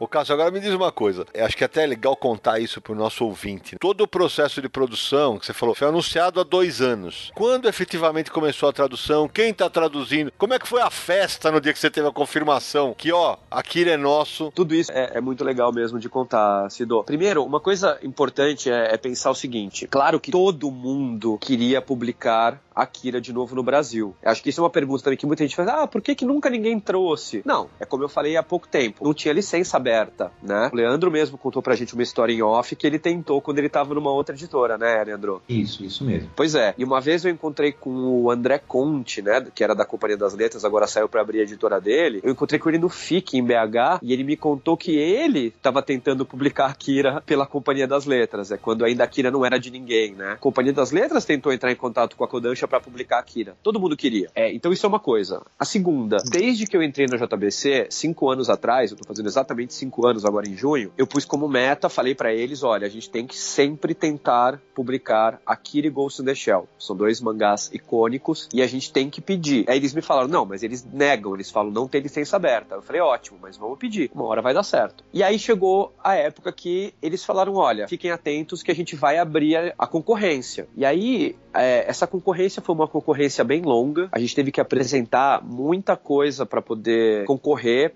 além de, claro, a parte financeira, a gente teve que fazer um plano de marketing super bacana. É, no nosso caso, eu acho que uma coisa que também nos ajudou foi que a gente fez um plano conjunto para publicação de Akira e Ghost in the Shell. A gente tinha um plano maior para o Brasil, a gente queria realmente publicar clássicos e coisas legais aqui. Ghost in the Shell nunca tinha saído, né? A gente programou publicidade, a gente ia lançar os dois em eventos, na verdade, coisa que a gente está fazendo, né? O Ghost in the Shell a gente conseguiu lançar com sucesso na Comic Con Experience, isso foi bem legal. Por incrível que pareça, você vê, era um mangá de 65 reais, foi a nossa maior venda na Comic Con Experience, né, do ano passado. E o que também tenho certeza que fez diferença foi o fato da JBC estar tá há 15 anos no mercado, há 15 anos negociar diretamente com os japoneses no Japão, há 15 anos o nosso publisher, que é o Júlio Moreno, então é a mesma pessoa que tem contato com os japoneses, vai lá e negocia. Então, É, tudo isso eu tenho certeza que ajudou a gente a conseguir ganhar a concorrência. Se os japoneses pensassem só em dinheiro, talvez a gente não tivesse ganho esse título. E aí, quando a gente ficou sabendo lá que ganhou, foi animal, assim. O duro é que tem etapas, né? Na verdade, a gente não pode contar para todo mundo na editora quando sai um título desse tamanho. Então, primeiro, só eu e a minha chefe sabíamos, né? E o Júlio Ui, Moreno. Então, porque a notícia às vezes vaza. Então, primeiro teve que ser uma comemoração super contida, né? E aí a gente bolou um timing pra contar pras pessoas lá. Na verdade, não só bolamos um timing, a gente parou a editora e fez uma festa mesmo, com comida, bebida pra todo mundo, contando, né, o que tinha acontecido. Foi uma super comemoração na JBC. E aí depois fizemos um anúncio oficial. Foi exatamente um pouco mais de dois anos atrás, foi em abril de 2015, né? E, e isso foi uma festa. Aí depois disso, é, como eu contei pra vocês, legal, ganhamos tal. Aí mandei e-mail pro Japão, ó, legal, a gente quer começar a trabalhar, né? Vamos seguir aquele plano de marketing que a gente fez, de lançar em dezembro deste ano. E aí veio a, a informação de que, ah, não, então, pois é, só que a gente não tem material ainda pra mandar pra vocês. A gente tava olhando aqui os materiais, os materiais não tão bons, e a gente vai começar a mexer neles. Ah, e quando que vocês mandam pra gente? Ah, não sei. Paciência aí. E esse paciência aí, galera, ficou é, a cada alguns meses a gente escrevia, não, não tem ainda. E nisso acabou 2015 e nada. E nisso passou praticamente 2016 até a metade do ano e nada. E aí, na verdade, assim, quando chegou, eu acho que maio de 2016, a gente viu que a França ia lançar o mangá deles. E aí a gente falou, bom, deve ter material do 1, né? E aí realmente tinha, e aí eles, eles nos explicaram que a França ia ser o, o paciente zero do Akira, né? Aham. E que aí eles estavam mandando o material do volume 1 pra gente e que a gente podia começar a trabalhar e que eles iam mandar a edição francesa pra gente pra gente usar ela como base pra parte de cor, cor de sobrecapa, cor de capa e cor, porque existem oito páginas coloridas, né? Todas as edições têm as oito primeiras páginas coloridas é, e mesmo qualidade do, do preto e branco pra gente se basear. Então, efetivamente, a gente conseguiu começar a trabalhar por volta de maio, junho de 2016. E nisso o leitor te cobrando, né? Ah, vocês anunciaram e não lançaram, né? Pois é, vocês não deviam ter anunciado, né? Imagina como se a gente pudesse segurar uma notícia dessa, né? Como que a gente pode não anunciar? E o, o problema é que a gente também tem isso. A gente não sabia que a gente não ia conseguir lançar. Os japoneses não tinham falado isso pra gente. Então a gente também ficou vendido nessa, né? E aí, a partir do momento que a gente começou a trabalhar, começou essa parte também toda que foi muito difícil de aprovação. Porque é, queriam muita coisinha. Nesse tempo todo, teve, a gente teve que ter uma mudança de formato, porque a gente ia lançar e estava em contrato, aprovado por eles. A gente ia lançar o formato do Ghost in the Shell, que é um formato 17 por 24 que é um pouco menor que o formato japonês. Para quem não sabe, na hora que você vai decidir um formato de publicação no Brasil, o seu formato tem que se adaptar aos formatos gráficos brasileiros que tem melhor aproveitamento de papel.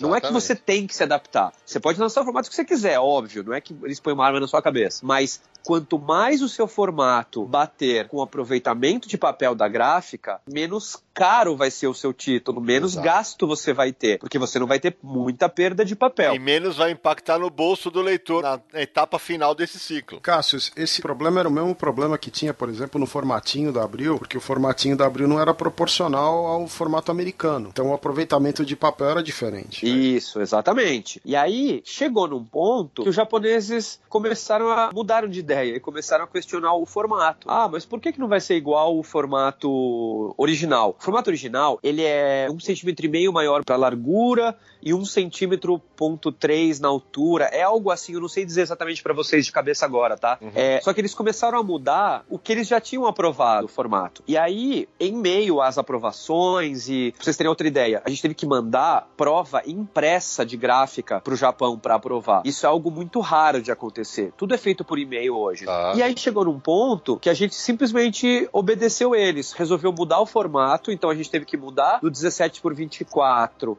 pro formato que, ó, se eu não me engano, eu vou chutar, tá? Eu acho que ele é 17.8 por 25.8. É uma coisa assim, mas é um pouquinho maior, é um centímetro por um centímetro ponto oito a mais. Isso impactou no preço e no trabalho. A gente teve que redimensionar toda a diagramação que a gente já tinha feito, e aí ficou exatamente igual ao original japonês, e a gente teve que mudar o preço. Então, na verdade, a Kira ainda não era para ser tudo isso que ele tá sendo agora, né? Ele vai ser R$ 69,90. Se eu não me engano, o preço anterior era tipo 60 reais. Era mais barato. E teve essa mudança também. Aliás, isso eu não tinha falado em nenhum lugar ainda, tô falando pra vocês. É, mudança de formato eu já tinha falado. Então, a gente teve tanto probleminha de alteração, formato, de ah, não, a cor tá boa, mas eu preciso que você faça esse amarelo um pontinho mais forte. Você manda para eles. Aí o cara fala assim: não, não, agora passou um pouco, agora faz meio ponto mais fraco. Rapaz. pois é. E aí nessa vai e volta e vai e volta. É. Até uma história bem legal de contar que é a seguinte: em dezembro, agora passado, dezembro de 2016, na Comic Con Experience, a gente trouxe um autor da Kodansha, foi o Tsutomu Nihei, que é do Knights of Sidonia e Blame, uhum. pro lançamento de Blame, e a Kodansha é a mesma editora do Ghost in the Shell e do Akira. E junto veio o editor responsável, que é o que conversa com a gente de aprovações. E a gente teve uma reunião de Akira na Comic Con Experience. Tá. É, e nessa reunião, a gente então, é, para poupar, claro, nosso dinheiro, pra gente não ter que mandar o material pro Japão, a gente entregou em mãos para ele o material. Então, assim, ele recebeu o Ghost in the Shell que a gente estava lançando, viu a qualidade do Ghost in the Shell, então já gostou. Isso já nos ajudou muito, né, com a Akira e olhou todas as nossas provas impressas. E aí, exatamente para ilustrar isso que eu contei para vocês agora, ele olhou, achou tudo ótimo, fez umas duas ou três observações e falou: ó, agora então eu vou pegar esses materiais, vou levar para o Japão, vou passar pela equipe minha e do Otomo, mas a gente está muito próximo de aprovar. E aí, quando chegou lá, primeiro, claro, tem as férias de final de ano tanto do Japão quanto do Brasil eles começaram a demorar para responder. E aí, no final de janeiro, que eles mandaram uma mensagem dizendo que eles tinham gostado muito tal, mas aí sim, eles questionaram o formato. Mas por que que vai ser esse formato? Porque a gente encontrou, ah, um pouquinho de moaré num quadro de uma página tal. Ô Cássio, só pra ele, eu acabei de checar que o formato da tua edição é 17,8 por 25,6. É isso, era para ser 17 por 24, tá. E aí mudou um pouquinho para mais de cada lado, que é o japonês. Isso. E aí, então, começou um vai e vem de muda o formato, porque senão não vai dar certo e tal. Então, por volta de março, se eu não me engano, a gente concordou em mudar o formato, então, como eles estavam pedindo, e teve que fazer toda uma adaptação de tamanho e tal. Aí foi quando as coisas andaram por último, assim, não teve mais discussão da parte deles Entendi. e a gente acabou conseguindo uma aprovação final. Mas aí, Cássio, a parte editorial da coisa, a tradução, quem tá fazendo a tradução é a Drixada, não é isso? É, bom, foi tão longo esse discurso que eu já tinha esquecido dessa parte da pergunta, Cido. É. Assim, desde que a gente conseguiu Akira, eu já mandei pra tradução. Claro. Então eu já entrei em contato com a Drick Sada, né? A Drick é uma tradutora que me acompanha desde a época da Conrad, né? Você trabalhava comigo lá.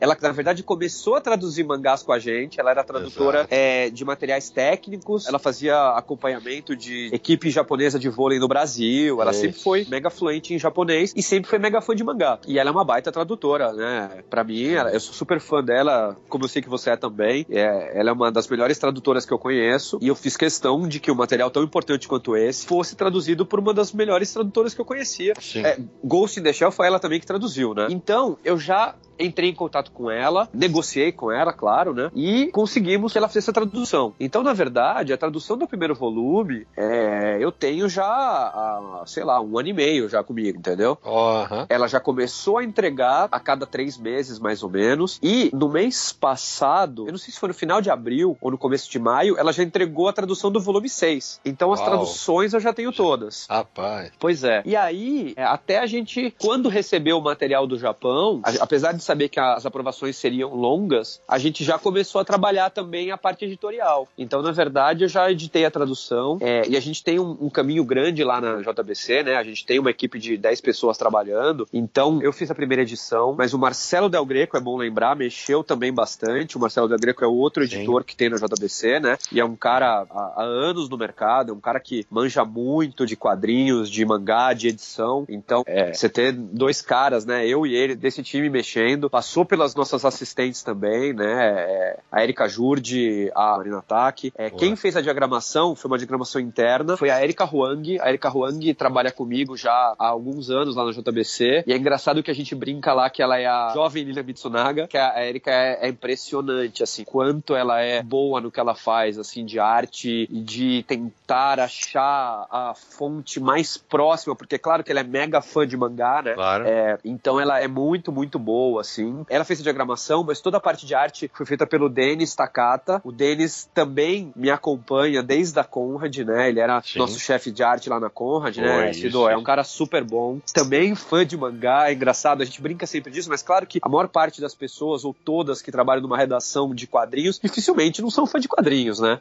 É, Você tem que ser especialista no que você faz, né? Curiosamente, Cassius, na minha época e na do Leandro, não, né, Leandro? Só tinha nós dois de fã-fã. Nossa, era só mesmo, cara. É bem resumido o negócio. Era Que isso aí. Engraçado. E hoje em dia, né, é o contrário. É, lá na JBC, por exemplo, na parte de redação, todo mundo é fã de quadrinhos, de mangá, de série, de game, a gente fala a mesma língua, né? Então, e passou por toda essa equipe, né? E até o pouco que a gente teve que mexer de retoque e tal, a gente tem o Douglas lá. O Douglas, em geral, faz essa parte aí de retoque. Ele tem uma escola, de aula de mangá, o Douglas, em Santo André, que é a Spirit Art School. E ele é um cara muito bom de desenho e tal. Então a gente tem uma equipe bem redondinha, né? É, ah, e até, pô, eu tava esquecendo uma parte que é super importante do que a gente tem na JBC, que é a gente tem uma pessoa lá especializada em revisar todas as traduções que vem pra gente, que é o Thiago Nojiri. Então, esse é um grande diferenciador JBC pra mangá. Além de tradutores especializados em japonês, antes de passar por mim, tudo passa pelo Thiago e ele olha, porque o Thiago, ele tem um negócio que é muito foda. Ele foi alfabetizado em japonês. Ele morou no Japão dos 4 aos 13, 14 anos. Então, na verdade, a primeira língua dele é japonês. Que legal. Então tudo passa pelo Thiago e aí é claro que ele olha certinho o que queria dizer. Então às vezes ele sempre tem uns insights de ah, isso aqui podia ser melhor se a gente traduzisse desse jeito e não daquele. Então tem essa parte ainda que é super importante e tudo passou pelo Thiago. Cassius, a gente tá gravando esse podcast algumas semanas antes do lançamento oficial, né? Do Akira no Brasil, mas que já tá rolando uma pré-venda, né? Eu queria saber se você pode dizer se a pré-venda tá indo bem e o que tá preparado pro lançamento. Legal, Cido, foi bacana você perguntar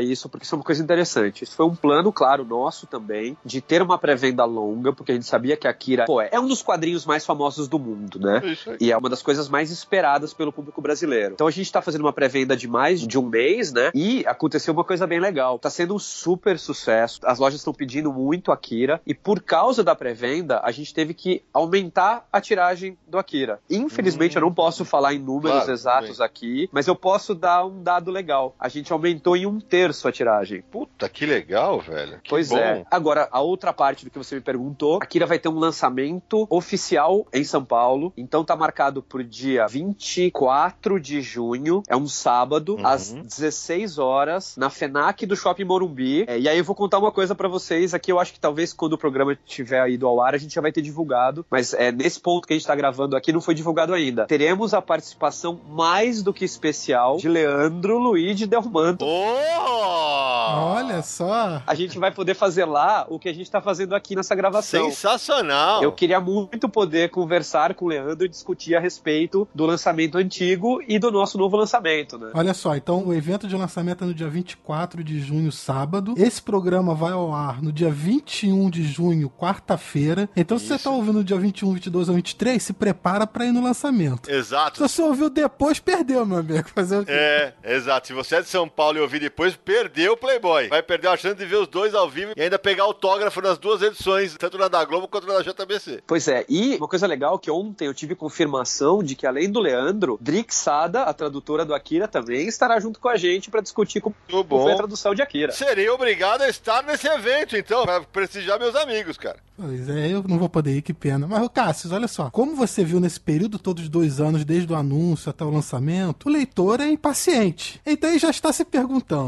quando a segunda edição vai ser lançada? Olha, isso é uma pergunta espinhosa, né? A gente, quando divulgou que ia sair mesmo o volume 1, que estava aprovado, uma das coisas que eu tenho falado para as pessoas é que, infelizmente, a gente não tem uma periodicidade definida, porque a gente não sabe ainda como vão ser as aprovações dos próximos volumes. É, o nosso plano e o que a gente gostaria de fazer e espera conseguir é tentar lançar dois volumes por ano. A gente já começou a trabalhar no volume 2. Eu gostaria muito de lançar o volume 2 em dezembro da Comic Con Experience, mas eu não tenho como confirmar isso, porque eu não sei realmente como vão ser as aprovações. Os japoneses já mandaram o material do volume 2 e 3 pra gente, eles já sinalizaram que eles têm o material do volume 4, 5, 6 para mandar pra gente, uhum. é, só que eles não sinalizaram se, pelo fato da primeira edição já estar aprovada, as aprovações dos próximos volumes vão ser mais fáceis, porque, ah. em geral, como eu contei um pouco antes, a gente tem que usar o volume francês como base para cor, para miolo. E a segunda edição francesa saiu só agora em maio. Demorou um ano da primeira edição francesa. A primeira edição francesa foi em maio de 2016, a segunda foi em maio de 2017. Eu não sei se para todas eu vou ter que usar essa base ou se depois da primeira eles vão deixar que eu tenha uma aprovação mais tranquila. Eles vão precisar receber o meu primeiro volume. Aliás, até uma coisa legal, a gente tá gravando, né? Acho que duas semanas antes. Eu acabei de receber o volume 1 brasileiro. Oh! É, pois é. Olha só. Andrei, bota a música do tanta, tanta, tanta, tanta, tanta. Ó.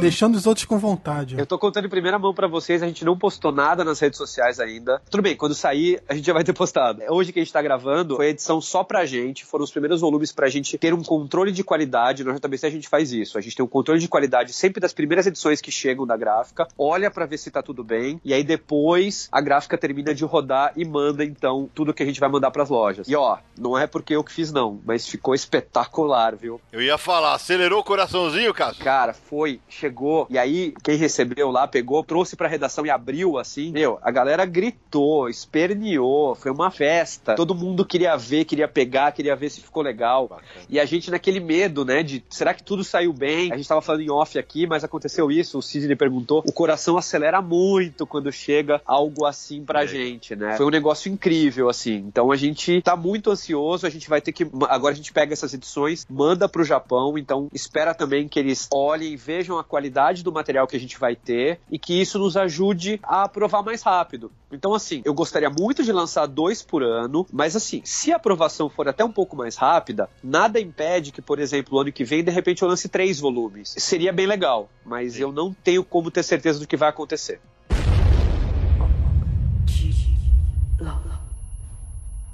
Olhando, me diz uma coisa. Eu costumo dizer sempre isso quando encontro com leitores e tal. O Cássio acabou de tocar nesse ponto. Pra gente que ama tanto quadrinho, você concorda que continua sendo vital para nós esse frescor de puta, chegou uma edição nova, é como chegou um filhinho novo, né? Dá aquele frio na barriga? Totalmente. Ainda hoje o pessoal acha esquisito quando você abre uma revista assim, abre bem ela e sente o cheiro da tinta, do papel e tudo. O pessoal é acha, meu, você tá doido? Cheirando revista, é. agora, né? É isso mesmo, cara. É, é engraçado, mas é a reação geração continua, não tem jeito, né, cara? Acho claro. que tá no sangue mesmo, né?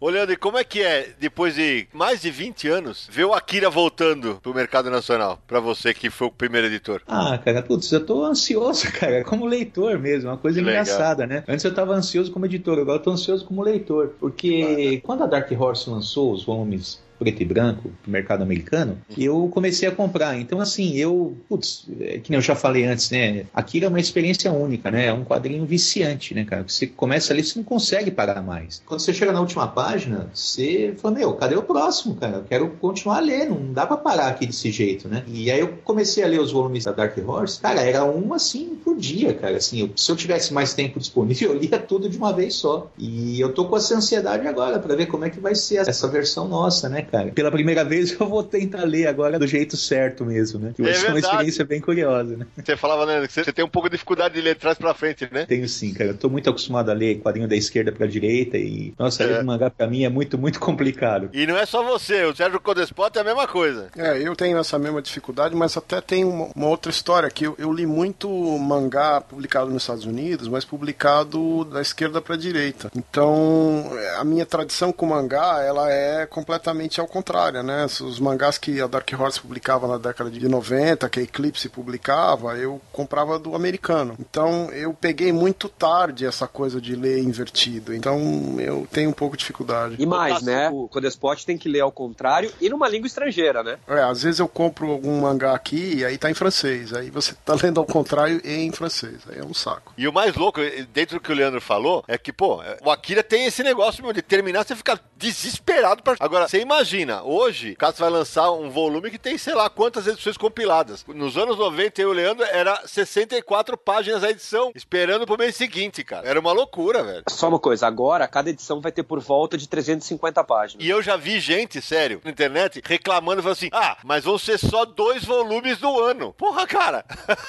eu vou te falar, a gente é leitor de quadril raiz, esses caras são leitor Nutella, não é possível.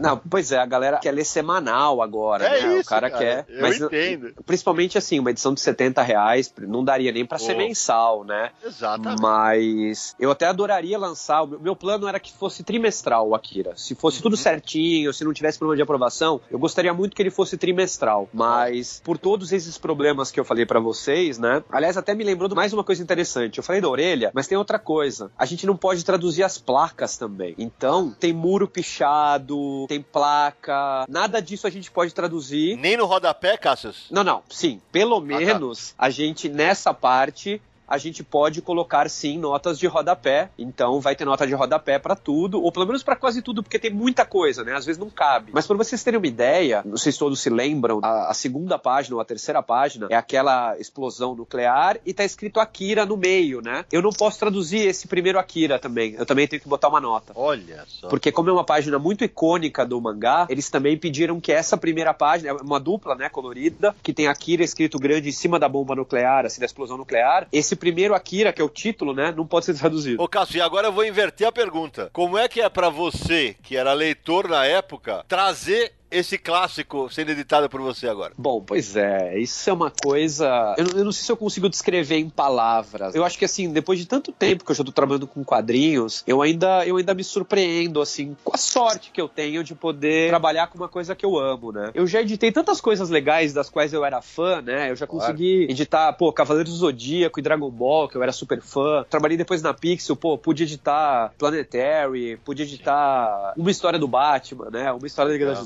Justiça. Você Sandman. editou Corto Maltese. Cara, Corto Maltese, bem lembrado, do qual eu era super fã. E agora eu acho que é um passo acima no pódio, sabe? Poder editar Akira é uma coisa inimaginável, né? Eu acho que é. A melhor definição seria dizer que é um sonho sendo realizado. Legal. Porque eu tô podendo editar e lançar um dos quadrinhos mais famosos do mundo e um dos quadrinhos que é. Tá no meu top 10 de quadrinhos do mundo. Eu acho um dos melhores quadrinhos de todos os tempos. Você vê que eu não falo nem em mangá. Claro, porque a gente já fala também que mangá e quadrinho é tudo a mesma coisa, né? Claro, é isso aí. Mas pra realmente não ter diferença, é um dos quadrinhos mais famosos de todos os tempos, né? É incrível, né? Eu não consigo dissociar nessa hora o editor, o leitor, né? Eu não sei se eu fico feliz como leitor, se eu fico feliz como profissional da área. É, é um sonho sendo realizado. Agora me diz uma coisa, Cássio. Eu não releio a história, putz, há pelo menos uns 15 anos. Aí vem a, a pergunta honesta. Envelheceu bem? Aí nesse caso eu só posso te dar minha opinião pessoal. Claro, né? claro. Foi bem bacana você perguntar isso, porque eu não reli Akira há muito tempo. E aí, quando eu soube que eu ia editar, eu fiz questão de não reler, tá? Porque eu queria ler com os olhos de quem estivesse lendo a, sei lá, agora. Então, por exemplo, eu só li o primeiro volume que eu editei. Eu não editei o segundo volume ainda. Eu acho que envelheceu muito bem. Eu Legal. fiquei empolgadíssimo com a história. Inclusive, eu vou dizer pra vocês que realmente tinha muito detalhe que eu não lembrava. Natural. Porque faz, sei lá, 20 anos, né, que eu li a última vez, 15 anos, não sei. E não vejo a hora de fazer o segundo, porque acabou Legal. o primeiro. Eu falei, pelo amor de Deus, eu preciso ler o texto. Thiago, libera logo o texto da Drick. Aí eu já tenho o texto da Drick, Olha mas eu aí. não quis ler o cru, né? Eu falei, me dá logo aí que eu quero reler. Então, assim, de verdade, eu acho que envelheceu muito bem. Foi bem bacana, porque muita gente lá no JBC é gente jovem, né? Tem uma moçada de 22, 23, 25 anos. Que nunca tinha É, lido. Que nunca tinha lido. Pra eles foi a primeira leitura.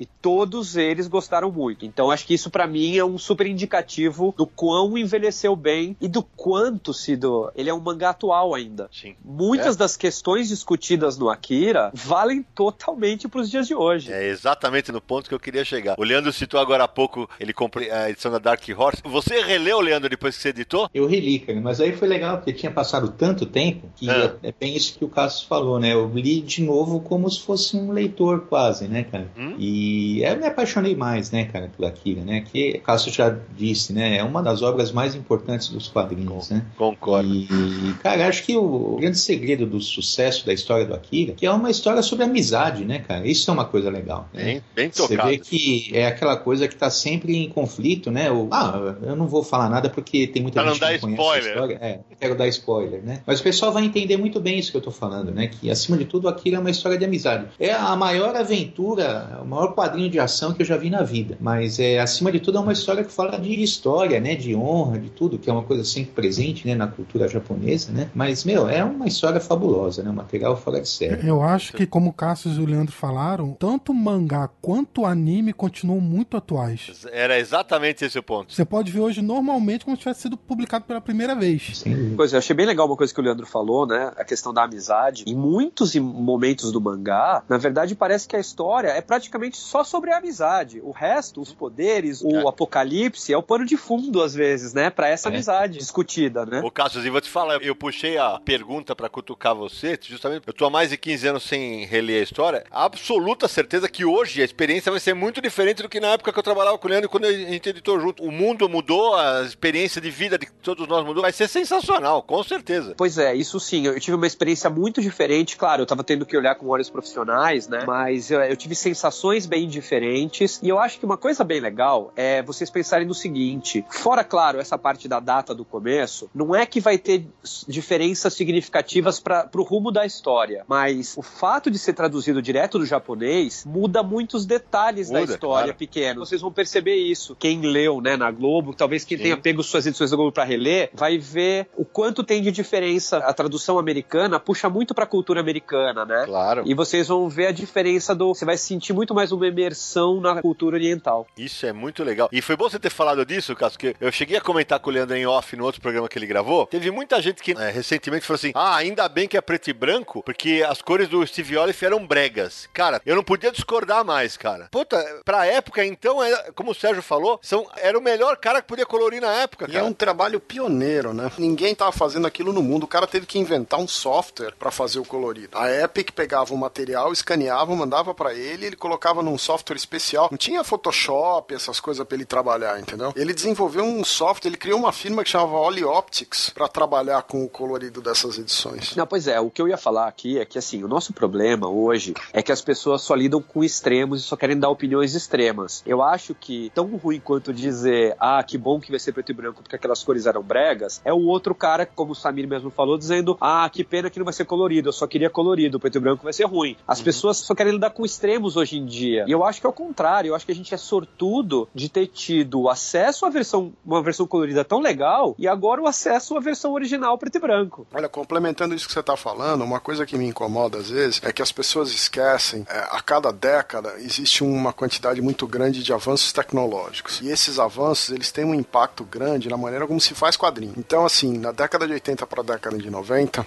o que melhorou foi a qualidade de impressão, o tipo de papel, o tipo de acabamento que se fazia os quadrinhos. Hoje em dia, tá todo mundo muito preocupado em como é que transformar uma HQ em papel num formato próximo digital, num formato pequenininho de celular ou de tablet. Então, assim, a preocupação às vezes da tecnologia hoje é como pegar um produto e jogar em várias plataformas, né? Mas é o que você falou, se a história é boa, se a arte é boa, dá para aproveitar de múltiplas maneiras, né? A pessoa que tá assim, sabe, feito o cavalo com o olho fechado, só vê aquela visão de túnel, entendeu? É, é complicado isso. Você tem ali uma obra de arte que você tá aproveitando de um outro ângulo, né? exatamente esse o ponto, Sérgio. A gente vai aproveitar a Kira de um ângulo bem diferente, porque você tem coisas que você pode fazer no preto e branco que some no colorido. Então, tem texturas, tem coisas de fundo, tem detalhes que só vai dar pra ver no preto e branco. Ô, Leandro, você também era fã do Olive, não era? Ah, eu curtia demais, cara. Porque, ah, se você pegar hoje ainda a edição da Épica ou da Globo, você vê que a transição das primeiras oito páginas para a primeira página que ele pinta, que ele colore, Toy. Meu, é, é, muito sutil, cara. Ele é. foi muito fiel, assim, ao colorido que, que os japoneses definiram nas primeiras páginas, né? Concordo. E eu acho que é uma experiência visual muito gratificante, assim. Puta, cara, vai chegar daqui a alguns anos, vão lançar a Mega Ultra Ônibus Complete Series do claro. Akira com tudo junto, cara, sabe? Claro. É provável. a versão colorida, preto e branco e, putz, cara, ah. então aí, vamos comprar, cara. E é legal justamente por isso que muita gente falou quando o Cassius anunciou que ia lançar, ah não, eu não troco a minha edição colorida por nada. Cara, na boa, tá aí uma obra que vale ter as duas versões, cara. Porque tem a versão americana e tem a versão... Vale muito a pena. Então eu vou fazer uma pergunta para vocês. Quantas edições vocês têm em edições, formatos e línguas diferentes de Akira? Imagina. Eu tenho alguns exemplares americanos, dos japonês e tenho toda a coleção brasileira. E vou ter a da JBC. Então, eu tenho essas que o Sidney falou e eu tenho a da Meribérica também, do português. Ah, é verdade. Eu também tenho e esqueci.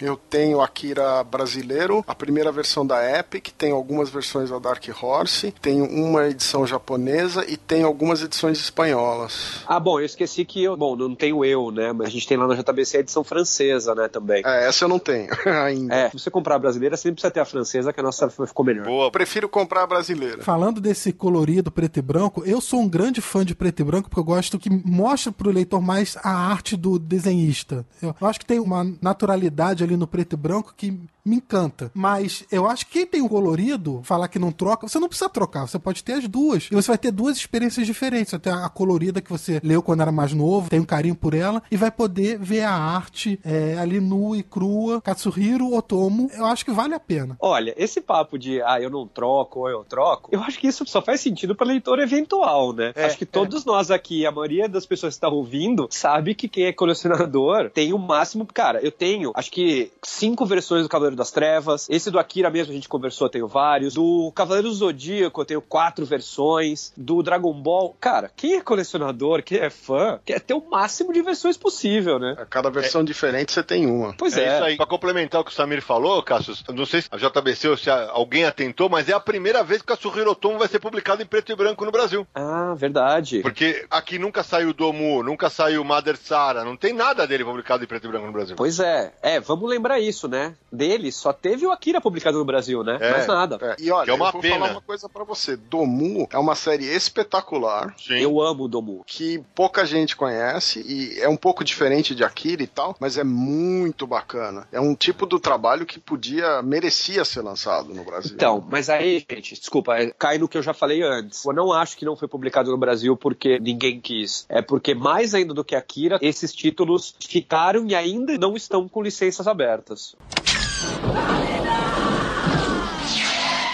Ô Samir, a gente já tá chegando na parte final do Confis Universo. Você queria puxar uma curiosidade, né? É, porque a gente tá falando muito dos bastidores da publicação, é, como foi isso. a negociação para trazer o título, tanto na Globo quanto agora pela JBC e tudo isso. Eu queria. A gente falou um pouco da história. Eu queria lembrar é, de algumas curiosidades de Akira e influências do Katsuhiro Otomo, né? E até explicar, né, Samir, que a gente não contou, a gente não falou tanto da história para não dar spoiler, porque tá sendo relançado agora. Claro, não vamos estragar o prazer da leitura, né? É isso isso aí. Então a gente não vai entrar em detalhes da trama. É isso aí. Mas eu queria lembrar de uma influência que o Katsuhiro Otomo teve, que é de um mangá chamado Tetsujin 28, do mangaka Mitsuteru Yokoyama, que foi lançado em 1956. Esse foi o primeiro mangá a apresentar um robô gigante, o que é tradição no Japão, né? Hoje em dia. Aí a trama se passa no final da Segunda Guerra Mundial e os militares japoneses estão desenvolvendo uma arma secreta para ajudar o Japão a vencer o conflito. E após 25 27 tentativas, esse robô é completado na versão 28. E em Akira, o Akira é a cobaia número 28 também. Além disso, o personagem principal se chama Shotaro Kaneda e foi daí que o Otomo tirou o nome do Kaneda em Akira. Que o Kaneda também é Shotaro Kaneda, o Kaneda do Akira. É, sim, e é bem legal porque é engraçado, as pessoas acham que o Kaneda é o Akira, né? Não é, Exatamente, é, não. O, não é. o Kaneda é um personagem, o Akira, na verdade, não aparece no mangá no começo do mangá, né? Ele demora demora um pouco, sem dar spoiler. E o negócio legal, falando de influências e tal, é bem interessante notar que os japoneses gostam muito dos Estados Unidos, como eu falei antes. Então, os quadrinhos japoneses têm bastante influência dos quadrinhos americanos, né? Principalmente da década de 80 para cá. E Akira mesmo, né? O Otomo ajudou a redesenhar tudo certinho para sair nos Estados Unidos. Então, Akira é um mangá muito influenciado pela cultura americana. Ele tem muita coisa, né, da cultura americana nele, ele é americanizado. Mas por outro outro lado, por ele ter saído na década de 80 nos Estados Unidos e ter feito tanto sucesso, ele acaba fazendo o caminho inverso e influenciando muita coisa que saiu nos Estados Unidos depois. Isso. Então é curioso como é, ele é influenciado e influencia é, para mostrar a importância que a Akira tem no mundo dos quadrinhos, né? Cássio, só pra complementar você, quando o Akira saiu pela Epic, uma das materinhas que eles fizeram na própria revista falava que o, o Otomo, quando ele lançou o Akira na revista Young Magazine, a revista estava caindo de público. E ele fez um material que tinha uma influência americana, inclusive o logo do Akira tá na escrita ocidental. Tinha algumas influências do comic book que ele usou no design da história, entendeu? Exatamente isso que você tá falando. E aí, como o Akira foi um enorme sucesso, a revista encontrou um público novo de leitores e a revista Young, que tava meio mal das pernas, cresceu de novo, entendeu? Akira salvou a revista. Eu vou dar outra informação legal, Samir, já que a galera gosta tanto de curiosidade. Em abril, eu editei como freelancer pra editora Abril um especial sobre mangás e animes. Eles lançaram pra pegar o gancho do Ghost in the Shell no cinema, né? E, e teve várias matérias sobre séries. E o Renato Siqueira, o Pen Pen, é amigo meu do Cassius, vale citar um negócio. Quão importante foi o longa-metragem? Ó, eu vou ler aqui o texto que ele colocou. O sucesso do mangá levou à produção do longa-metragem que nasceu do Storybird, né? Foi feito página a página pelo Otomo. Olha isso daqui. Foi lançado em 88. O investimento foi de 10 milhões de dólares na época, que era algo irreal. Foram mais de 2.212 tomadas, 160 mil imagens, quase o triplo do que era usual na época, e foram usadas 327 cores, sendo que 50 delas foram criadas especialmente por longa-metragem, porque a história se passava quase toda a noite. Bom, para nós que gostamos tanto de cultura pop, Akira ainda hoje, a animação, inclusive, para quem não leu o mangá, é um marco da cultura pop, em geral, né? Tanto que Hollywood tá tentando fazer um filme há muito tempo e não consegue. É, e a gente já ouviu algumas versões bizarras sobre quem vai ser protagonista, que dá até o calafrio na alma, velho. Pois é, mas você vê, por outro lado, né, aí até entra no que a gente tava falando de reiterismo. É, o filme do Ghost in the Shell é muito bom. E ele sofreu muito com o reiterismo que, Foi que teve na internet, dizendo que era whitewashing e tal.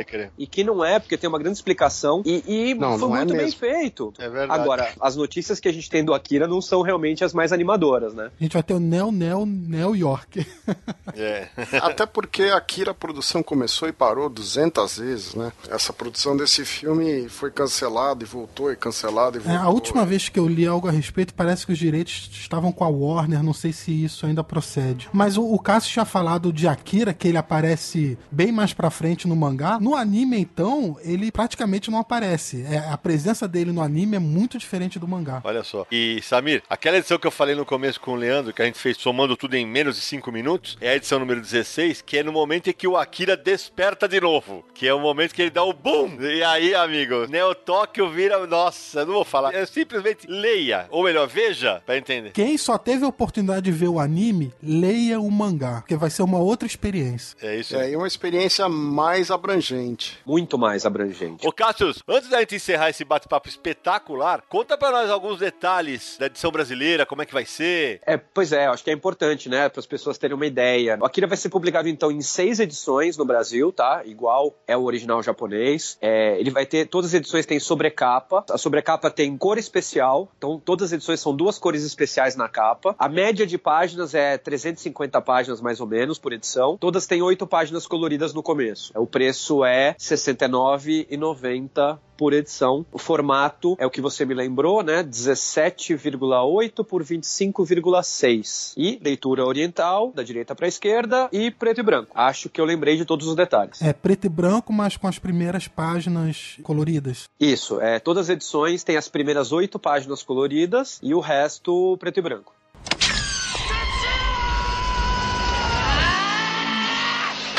Bom, galera, antes gente terminar, Samir, quem quiser entrar em contato com este podcast chamado Confins do Universo, como faz? Lembrando que todos os episódios de Confins do Universo podem ser ouvidos em podcast.universohq.com. Se você usa iTunes, também estamos lá, é só procurar por Confins do Universo, assinar o feed, deixar sua avaliação e comentário. Se quiser mandar uma mensagem pra gente, podcast@universohq ou pelo WhatsApp, mandar mensagem de voz em DDD 11 94583 5989 Repita. DDD 11 94583 5989. O Confins do Universo, que é um podcast do site Universo HQ, www.universohq.com. Também estamos em redes sociais, é só buscar o Universo HQ em Facebook, Twitter, Instagram e Google+. A gente costuma até de vez em quando avisar o episódio que está sendo gravado, vocês podem mandar perguntas e tudo mais. E o nosso canal no YouTube, youtube.com barra Universo HQ. Confins do Universo é um podcast quinzenal. É isso aí. Nesse episódio a gente não vai ter nem a sessão de e-mails e WhatsApp, porque o bate-papo foi espetacular. E também não vai ter indicação de leitura, porque a indicação de leitura, evidentemente, é Akira, né? Então, eu queria demais agradecer Cássius obrigado pela honra de ter participado do programa. Suas despedidas, meu amigo. Bom, eu primeiro agradeço vocês terem me convidado. Eu tenho uma sugestão de leitura. Leiam Ghost in the Shell também, se vocês não sabem que a JBC lançou. boa, Ghost in the boa. Shell é um mega clássico, né? E é quase tão importante quanto Akira pro mundo, né? A animação de Ghost in the Shell também é super revolucionária. Bom, agradeço novamente. Queria passar meus contatos então, né? Cassius Medawar. Em todas as redes sociais é só botar meu nome, Cassius Medawar. Você me encontra no Twitter, no Facebook e no Instagram. E acompanhe as coisas da JBC, né? A editora JBC, ela também tá nas redes sociais, editora JBC no Facebook, no Twitter e no Instagram. A gente tem o nosso canal Pop, que é a Renshin. Então você encontra, também procure por Renshin no Facebook, no Twitter e no YouTube. A gente tem um canal direto para contar tudo que tá rolando na editora, que é o Renshin Online. Então você também encontra. E é isso. Assim que você encontra a gente, agradeço muito aí pelo convite, pessoal. E fiquei, de novo, eu quero dizer novamente o quão feliz eu fiquei de poder fazer um programa junto com o Leandro, que eu sou mega fã dele, do trabalho dele. Me inspirei muito no trabalho dele para tudo que eu faço hoje. Aí, Leandrão, aproveita e se despede. Obrigado de novo, Leandro, pela participação. É o nosso primeiro convidado que aparece em dois programas. A a casa tá sempre aberta. Ah, Sidão, é sempre um prazer, cara. Eu sou meio novo nessa história de podcast, né? Eu sou meio jurássico, mas, meu, foi muito divertido, como sempre. É sempre bom falar com os amigos. Pô, foi um prazer, uma honra também estar aqui junto com o Cassius, que é uma pessoa que eu tenho muito carinho, assim, eu curto muito o trabalho dele. E, embora a gente não tenha trabalhado assim junto diretamente, mas ó, só admiro muito o trabalho dele e desejo toda a sorte do mundo, né? Porque ah, ele tá editando uma das obras-primas mundiais, né, dos quadrinhos que é o Akira, né? Então, meu, eu que agradeço, foi um prazer e uma honra. É isso aí. Sérgio, Bom, pessoal, hoje eu falei pouco porque eu tô aqui com uma infecção pulmonar, então aí eu peço desculpa alguma tosse no programa, entendeu? E queria agradecer muito aí os dois amigos que participaram, o Leandro e o Cássio. Tô torcendo aí pro Akira ser um grande sucesso mais uma vez e agradecer todo mundo que tem a paciência de escutar o programa. Samir, meu querido. Eu quero agradecer, claro, ao Leandro e ao Cássio por terem participado desse programa, que, aliás, Akira é um programa que nós estamos querendo fazer desde que o Confins do Universo começou. É verdade. Eu lembro que eu mandei uma mensagem pro Cássio lá em 2015 já, falando, ó, vai ter que ter um programa sobre Akira, quando for lançar, vamos gravar. Ele topou desde aquela época, valeu mesmo a presença. É verdade. E um abraço pra todo mundo que tá ouvindo. Até a próxima. Ó, e eu posso agradecer. Trabalhei com os dois em diferentes momentos da minha carreira. O Leandro no começo, o Cássio já mais ou menos. Os dois caras que me ensinaram bastante também durante o processo editorial, porque, cara, o processo de ser editor é um aprendizado constante para todos nós. O Sérgio e o Samir, então, são meus parceiros de sempre. Muitíssimo obrigado a você que ficou ouvindo esse papo com a gente sobre Akira. E pra quem já leu Akira, vai entender por que, que eu vou encerrar dessa maneira. Pra ficar na pegada da obra, a gente se encontra no próximo episódio de Confins do Universo!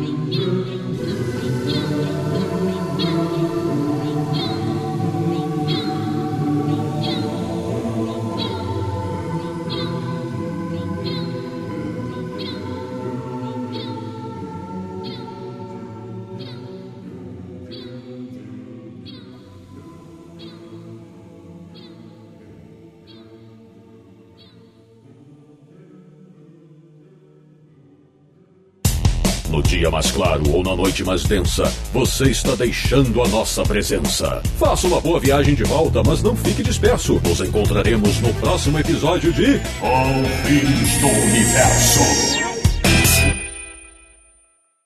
Este podcast foi editado por Radiofobia, podcast e multimídia.